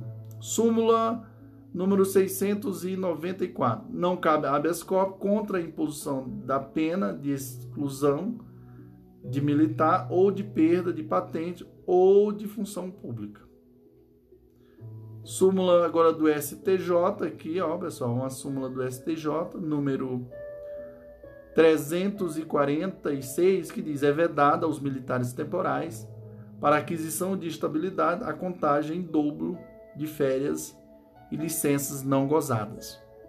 Ok, irmãos? Irmãos, no próximo bloco iremos fazer responder umas questões. Aliás, vamos responder logo? Só assim a gente já conclui o nosso podcast. Show, papai, glória a Deus. Vamos lá, bora responder aqui uma questãozinha. Aqui. A primeira questão sobre o podcast diz assim, quer dizer, desse bloco diz assim, ó. João, policial militar, há 20 anos, no estado Gama, é alistável e deseja concorrer nas próximas eleições ao cargo de deputado estadual, tendo como bandeira eleitoral a, a segurança pública. De acordo com a Constituição da República, PM João é. E aí, pessoal? Pessoal, aqui a resposta é a letra C, que diz assim: ó, João, ele há 20 anos, então, se ele está há 20 anos, então ele acho que ele obedece os critérios. Então a letra C é a resposta. João ele é elegível e será agregado pela autoridade superior e, se eleito, passará automaticamente no ato da diplomação para inatividade. Então a letra C é a resposta, tá bom? Então a primeira coisa que você precisa lembrar é que os conscritos durante o serviço obrigatório são inalistáveis e, consequentemente, absolutamente inelegíveis. Avançando a um marco de 10 anos de atividade, né, pessoal? Após o qual se adquire a estabilidade na área militar. Assim, se possui menos de 10 anos de atividade, militares das Forças Armadas, né, da PM, do Corpo Bombeiro, precisam se afastar definitivamente, ou seja, deixa as fileiras militares e não mais se retornam, ganhando ou perdendo. Um dos dois, nem ó, ganhando ou perdendo, então tá fora. Por outro lado, se contarem com mais de 10 anos, pode disputar, ficando numa espécie de limbo, que é a condição de agregado. Daí, se perderem, volta a trabalhar. Se ganharem, passam automaticamente para a inatividade no ato da diplomação. Voltando à questão, como João tem 20 anos de idade, entra na, na última regra. Assim, é a resposta da nossa questão, que é a letra C, beleza? Próxima questão agora, prof. Vamos lá? Próxima questão diz assim: o diretor de recém é, o diretor da recém-criada unidade prisional é, 20XX, vinculada ao Estado Alfa, pediu ofício ao secretário, expediu ofício ao secretário de Estado da Administração Penitenciária, seu superior hierárquico, solicitando a designação de agentes da área de segurança pública para realizarem a segurança da unidade. Isso em razão do risco de que fosse atacada por forças hostis. À luz da sistemática constitucional, os referidos agentes devem integrar. E aí, pessoal? A resposta é a letra B, que diz assim: deve integrar a Polícia Penal e a solicitação foi corretamente direcionada ao secretário de Estado de Administração Penitenciária. Beleza? Então, lembrando aqui, a letra B é a resposta. Lembrando que a Polícia Penal ela nasceu com a ECA 104 de 2019. Aliás, mais adequado seria falar o que em policiais penais, pois elas existem no âmbito federal, estadual e distrital, né? Que é o que a Polícia Penal Federal, a Polícia Penal Estadual e a Polícia Penal Distrital. Então, segundo o parágrafo 5 A do artigo 144 da Constituição, as policiais penais incumbem a segurança dos estabelecimentos penais, né? Elas são vinculadas aos órgãos administrador do sistema penal da unidade federativa a que pertence. São vinculadas ao órgão administrador do sistema penal da unidade federativa a que pertence. Ou seja, a Polícia Penal Federal é vinculada ao DEPEN, enquanto as polícias penais dos estados do Distrito Federal serão vinculadas à Secretaria de Segurança Pública, Secretaria de Justiça, Secretaria de Justiça ou Secretaria de Administração Penitenciária. Seguirá variação na nomenclatura e estrutura própria da unidade. No caso do, da, do Distrito Federal, é, a Polícia Penal do Distrito Federal será organizada e mantida pela União. Artigos 21, inciso 14 da Constituição, mas se subordinará ao governador do Distrito Federal. Basta pensar na, na, sistemática aplicável à Polícia Civil do Distrito Federal, à Polícia Militar do Distrito Federal e ao Corpo, do, Corpo de Bombeiro Militar do Distrito Federal. Inclusive, a súmula 39 preconiza isso. Então, aí eu pergunto, e indaga você, de onde virão os policiais penais? Essa resposta foi dada pela própria ECA. 104 de 2019, que em seu artigo 4 prevê que o preenchimento do quadro de servidores das polícias penais será feito exclusivamente por meio de concurso público, por meio da transformação dos cargos isolados, dos cargos de carreiras dos atuais agentes penitenciários e dos cargos públicos equivalentes. Na prática, os atuais agentes penitenciários se tornarão né, policiais penais. Certamente, continuará havendo concurso para a área, agora para o cargo de policial penal, geralmente com número de vaga bastante robusto. Beleza, senhores? Show, papai. Vamos que vamos. Viva quem? O prof. André Paulo. Que emoção, né, senhores? Meus queridos e queridas, show, papai. Vamos que vamos. Viva o prof. André Paulo. No próximo bloco, nós daremos início ao próximo, ao primeiro bloco, tá, pessoal? No, próximo bloco, iremos resolver só questões. Aqui eu falei um pouquinho das súmulas mas é isso, meus queridos. Show, papai, vamos que vamos. Glória a Deus.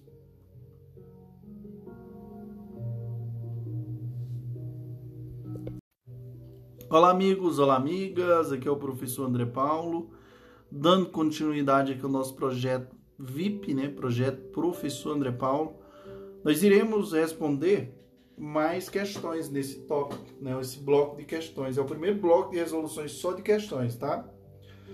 Então, nesse bloco aqui, nós iremos começar da segunda questão do material, que diz assim: segundo o artigo 144 da Constituição da República Federativa do Brasil, a segurança viária nos âmbitos dos estados, do Distrito Federal e dos municípios compete. E aí, pessoal? E aí, pessoal? Bacaninha, né? Essa questão é uma questão espetacular, prof. Bom, primeiramente eu quero dizer a todos vocês que é aos respectivos órgãos ou entidades executivas de seus agentes de trânsito. Aliás, só fazendo aqui, eita, prof, já está dormindo já na maionese. É, aqui nesse caso, o que, que a questão pergunta? Segundo o artigo 144, é, 10, parágrafo 10 da Constituição da República Federativa do Brasil, a segurança viária no âmbito dos estados, ó, estado, pessoal, Distrito Federal e dos municípios, ó, aos estados, órgãos ou entidade executiva e seus agentes de trânsito. Então é isso aí, pessoal. Letra Aqui a resposta é a letra E, tá? Porque o artigo 144 ele diz assim: a segurança pública deve, é, é dever do Estado direito e responsabilidade de todos e exercida para, e é, é exercida para a preservação da ordem pública e da incolumidade das pessoas e do patrimônio através dos seguintes órgãos. Aí está aqui, ó.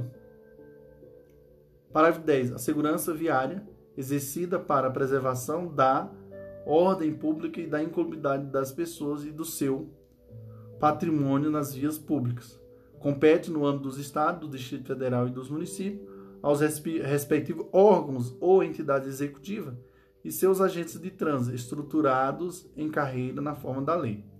Vale lembrar que a segurança viária não é norma, não é norma originária, viu, pessoal? Vale lembrar que a segurança viária não é norma originária, tendo sido incorporado pela, pelo ECA, pela, pela Emenda Constitucional 82 de 2014, Poder Constituinte Derivado Reformador. Né? Além disso, o fato de estar no artigo 144 da Constituição, por si só, não a torna órgão da segurança pública, tá, pessoal? Da segurança pública, ligado. Próxima questão.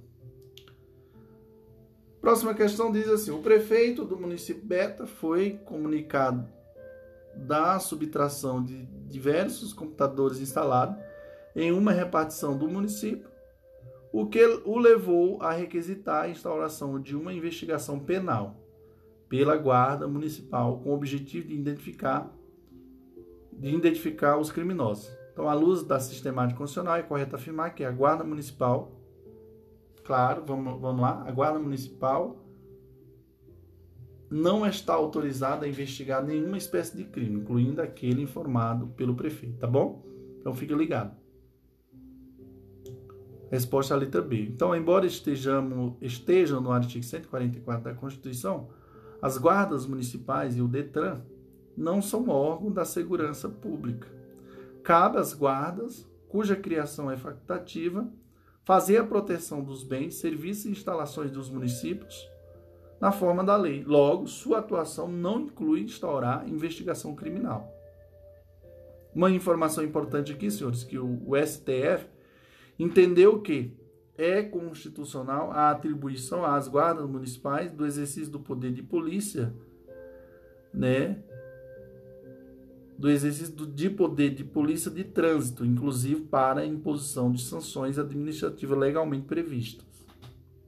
Ou seja, mesmo não sendo órgão de segurança pública, as guardas municipais teriam poder de polícia, podendo fiscalizar o trânsito e impor multas, atividades que não se restringam às entidades policiais. Portanto, a letra B é a resposta correta. Ok, irmãos? Irmãozinhos, a próxima questão diz assim: a Constituição Federal de 1988 atribuiu a diversos órgãos o dever de zelar pela segurança pública. Então, a respeito da divisão de competência entre esses órgãos, é correto afirmar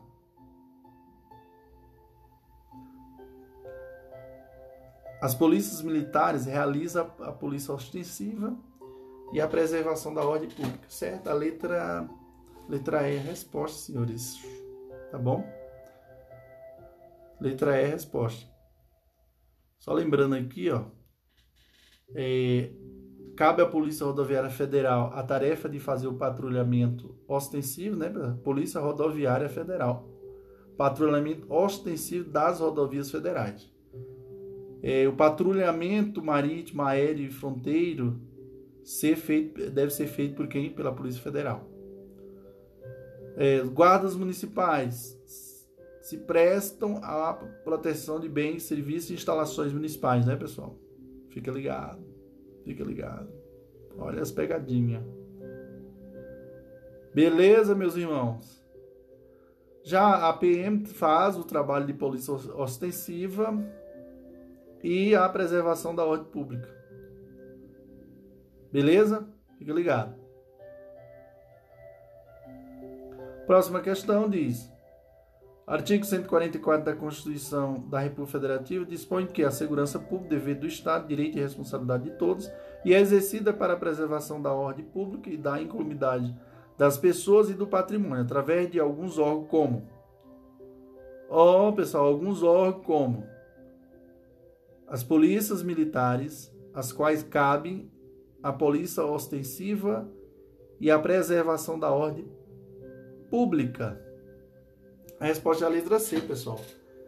Ah, mas por que, que as outras estão erradas, prof? Ah, eu vou só fazer aqui o comentário. Primeiro, eu não vou dizer o erro, eu vou só dizer aqui agora o, a competência de cada uma, tá?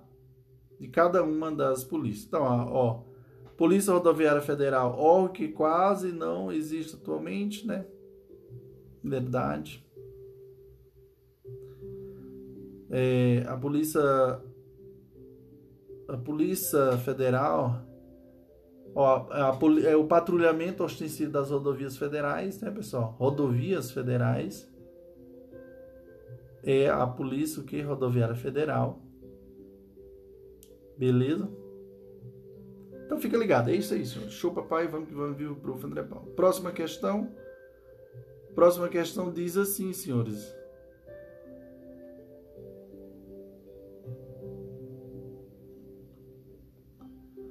Próxima questão fala assim, ó. A Constituição Federal, organi Federal organizou vários eh, temas, vários temas de forma inovadora. Então, um deles foi o sistema de segurança porque incluiu em seu rol a seguinte corporação: Polícia Ferroviária, o que, pessoal? Federal.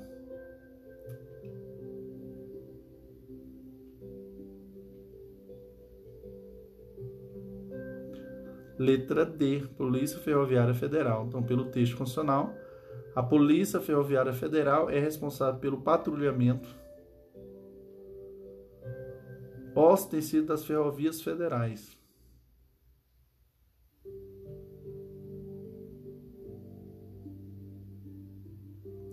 Polícia Ferroviária Federal. Cuidado, viu, pessoal? Próxima questão aqui diz em relação ao estado de defesa e o estado de sítio, assinar a alternativa correta. Que a resposta é a letra letra C, que diz assim, ó. É, deve ser, ó, colhido o pronunciamento do Conselho da República e do Conselho de Defesa Nacional no item voltado à sua decretação. Tá certo. Letra C. Tá bom, pessoal? Durante o estado de defesa, lembrando aí, né, pessoal, que pode ser tomada as seguintes medidas: restrição aos direitos que de reunião, ainda que exercido no seio das associações, sigilo de correspondência, sigilo de comunicação telegráfica e, e telefônica. É, segundo, ocupação e uso temporário de bens e serviços públicos, na hipótese de calamidades públicas, é, respondendo à União pelos danos e custos decorrentes. Tá, pessoal? Então fica ligado, pessoal, fica ligado. É, tem mais, prof. Quando, quanto às medidas possíveis do, da aplicação do estado de sítio, novamente dependerá do motivo que ensejou a decretação. Então, isso porque o, o artigo 139 diz que, se for baseado no inciso 1, com, é, comoção grave ou insuficiência do estado de defesa, só poderão ser tomadas só poderão ser tomadas contra as pessoas as seguintes medidas: primeiro, obrigação de permanecer em local determinado; segundo, detenção em edifício não destinado a acusados ou condenados por crimes comuns; terceiro, restrições restrições relativas à inviolabilidade da correspondência ou sigilo das comunicações, à prestação de informações e à liberdade de imprensa radiodifusão e televisão, na forma da lei, a, difu a, a difusão de pronunciamento de parlamentares efetuada em suas casas, desde que li liberada pela respectiva mesa, não entrará nas restrições. Quarto, suspensão da liberdade de reunião. Quinto, busca e apreensão em domicílio. Sexto, intervenção nas empresas de serviço público. Sétimo, requisição de bem. Beleza, senhores? Belezinha? E aqui, pessoal, nós vamos fazer essa questão só para a gente finalizar com chave de ouro, tá? Então vamos lá. É, a última questãozinha diz aqui, no que se refere ao estado de, de exceção, né? Que é o estado de defesa e o estado de sítio, assinale verdadeiro para afirmativo verdadeiro. Assinale V para afirmativo verdadeiro e F para falso. Então vamos lá, meus queridos e queridas, meus queridos e queridas, vamos à resposta.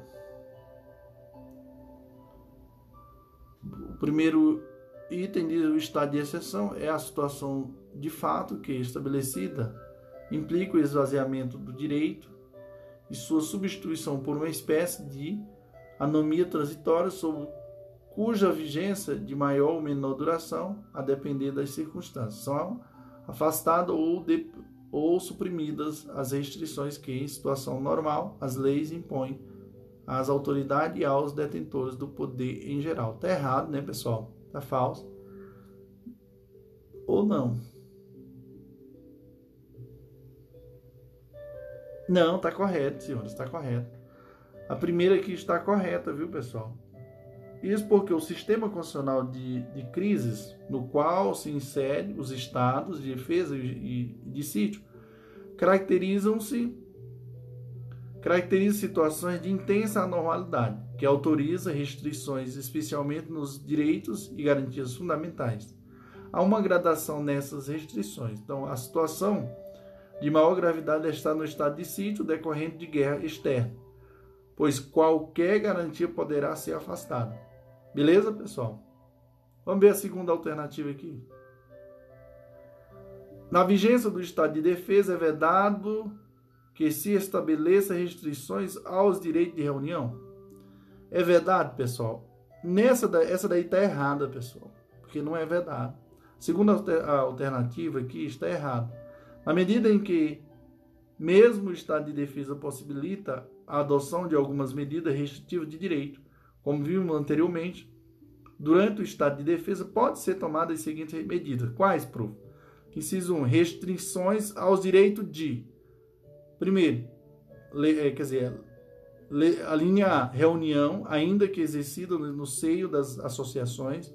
A linha B, sigilo de correspondência. A linha C, sigilo de comunicação telegráfica e telefônica. Segundo, parágrafo segundo diz, a ocupação e o uso temporário de bens e serviços públicos na hipótese de calamidade pública, respondendo à União pelos danos e custos decorrentes. Beleza, prof? Beleza. Bom, o, pro, pro, o próximo item, pessoal, diz assim, ó. Uma das hipóteses de, de decretação do estado de sítio é a comoção grave de repercussão nacional ou decorrente de fatos que comprovem a ineficácia de medidas tomadas durante o estado de defesa. Beleza. Em tal hipótese, não há necessidade de estabelecimento de prazos para duração, permanecendo o estado de sítio vigente durante todo o tempo de ocorrência na situação anteriormente descrita. Pessoal, o que, que vocês me dizem? Está errado também, né? Vamos lembrar aqui. Vamos lembrar aqui, meus amores. Que há duas hipóteses que autoriza, né, o estado de, de medida extrema. Tá bom? Então lembre disso aí. Tá? Porque a, o item 3 está errado, porque o estado de sítio só pode ser decretado após autorização do Congresso Nacional, tá? Após autorização do, do Congresso Nacional. E só ocorrem duas hipóteses que autorizam o uso da medida extrema. Primeiro, comoção grave de repercussão nacional ou ocorrência de fatos que, compro, que comprovem a ineficácia de medidas tomadas durante o estado de defesa. Segundo, declaração de estado de guerra ou resposta à agressão armada estrangeira. A decisão do Congresso Nacional também será tomada pelo Código de Maioria Absoluta. Como você viu, há duas, são as duas hipóteses que autorizam o estado de sítio. Na primeira delas, como ou ineficácia do estado de defesa, o prazo de duração será de 30 dias, prorrogáveis sucessivamente, não apenas uma vez, mas nunca no prazo superior a 30 dias. Mas nunca superior a 30 dias. Por outro lado, na segunda hipótese, guerra ou agressão armada estrangeira, a medida durará todo o período necessário, não havendo como é, pré-determiná-lo. Então, nessas considerações, a resposta aí, pessoal, a letra D, viu, pessoal? Então, primeira verdadeira e todas as falsas. Beleza, meus senhores, senhores e senhores e senhoras, fica ligado aí. Show, papai, vamos que vamos, viva quem? Prof. André Paulo. Glória a Deus.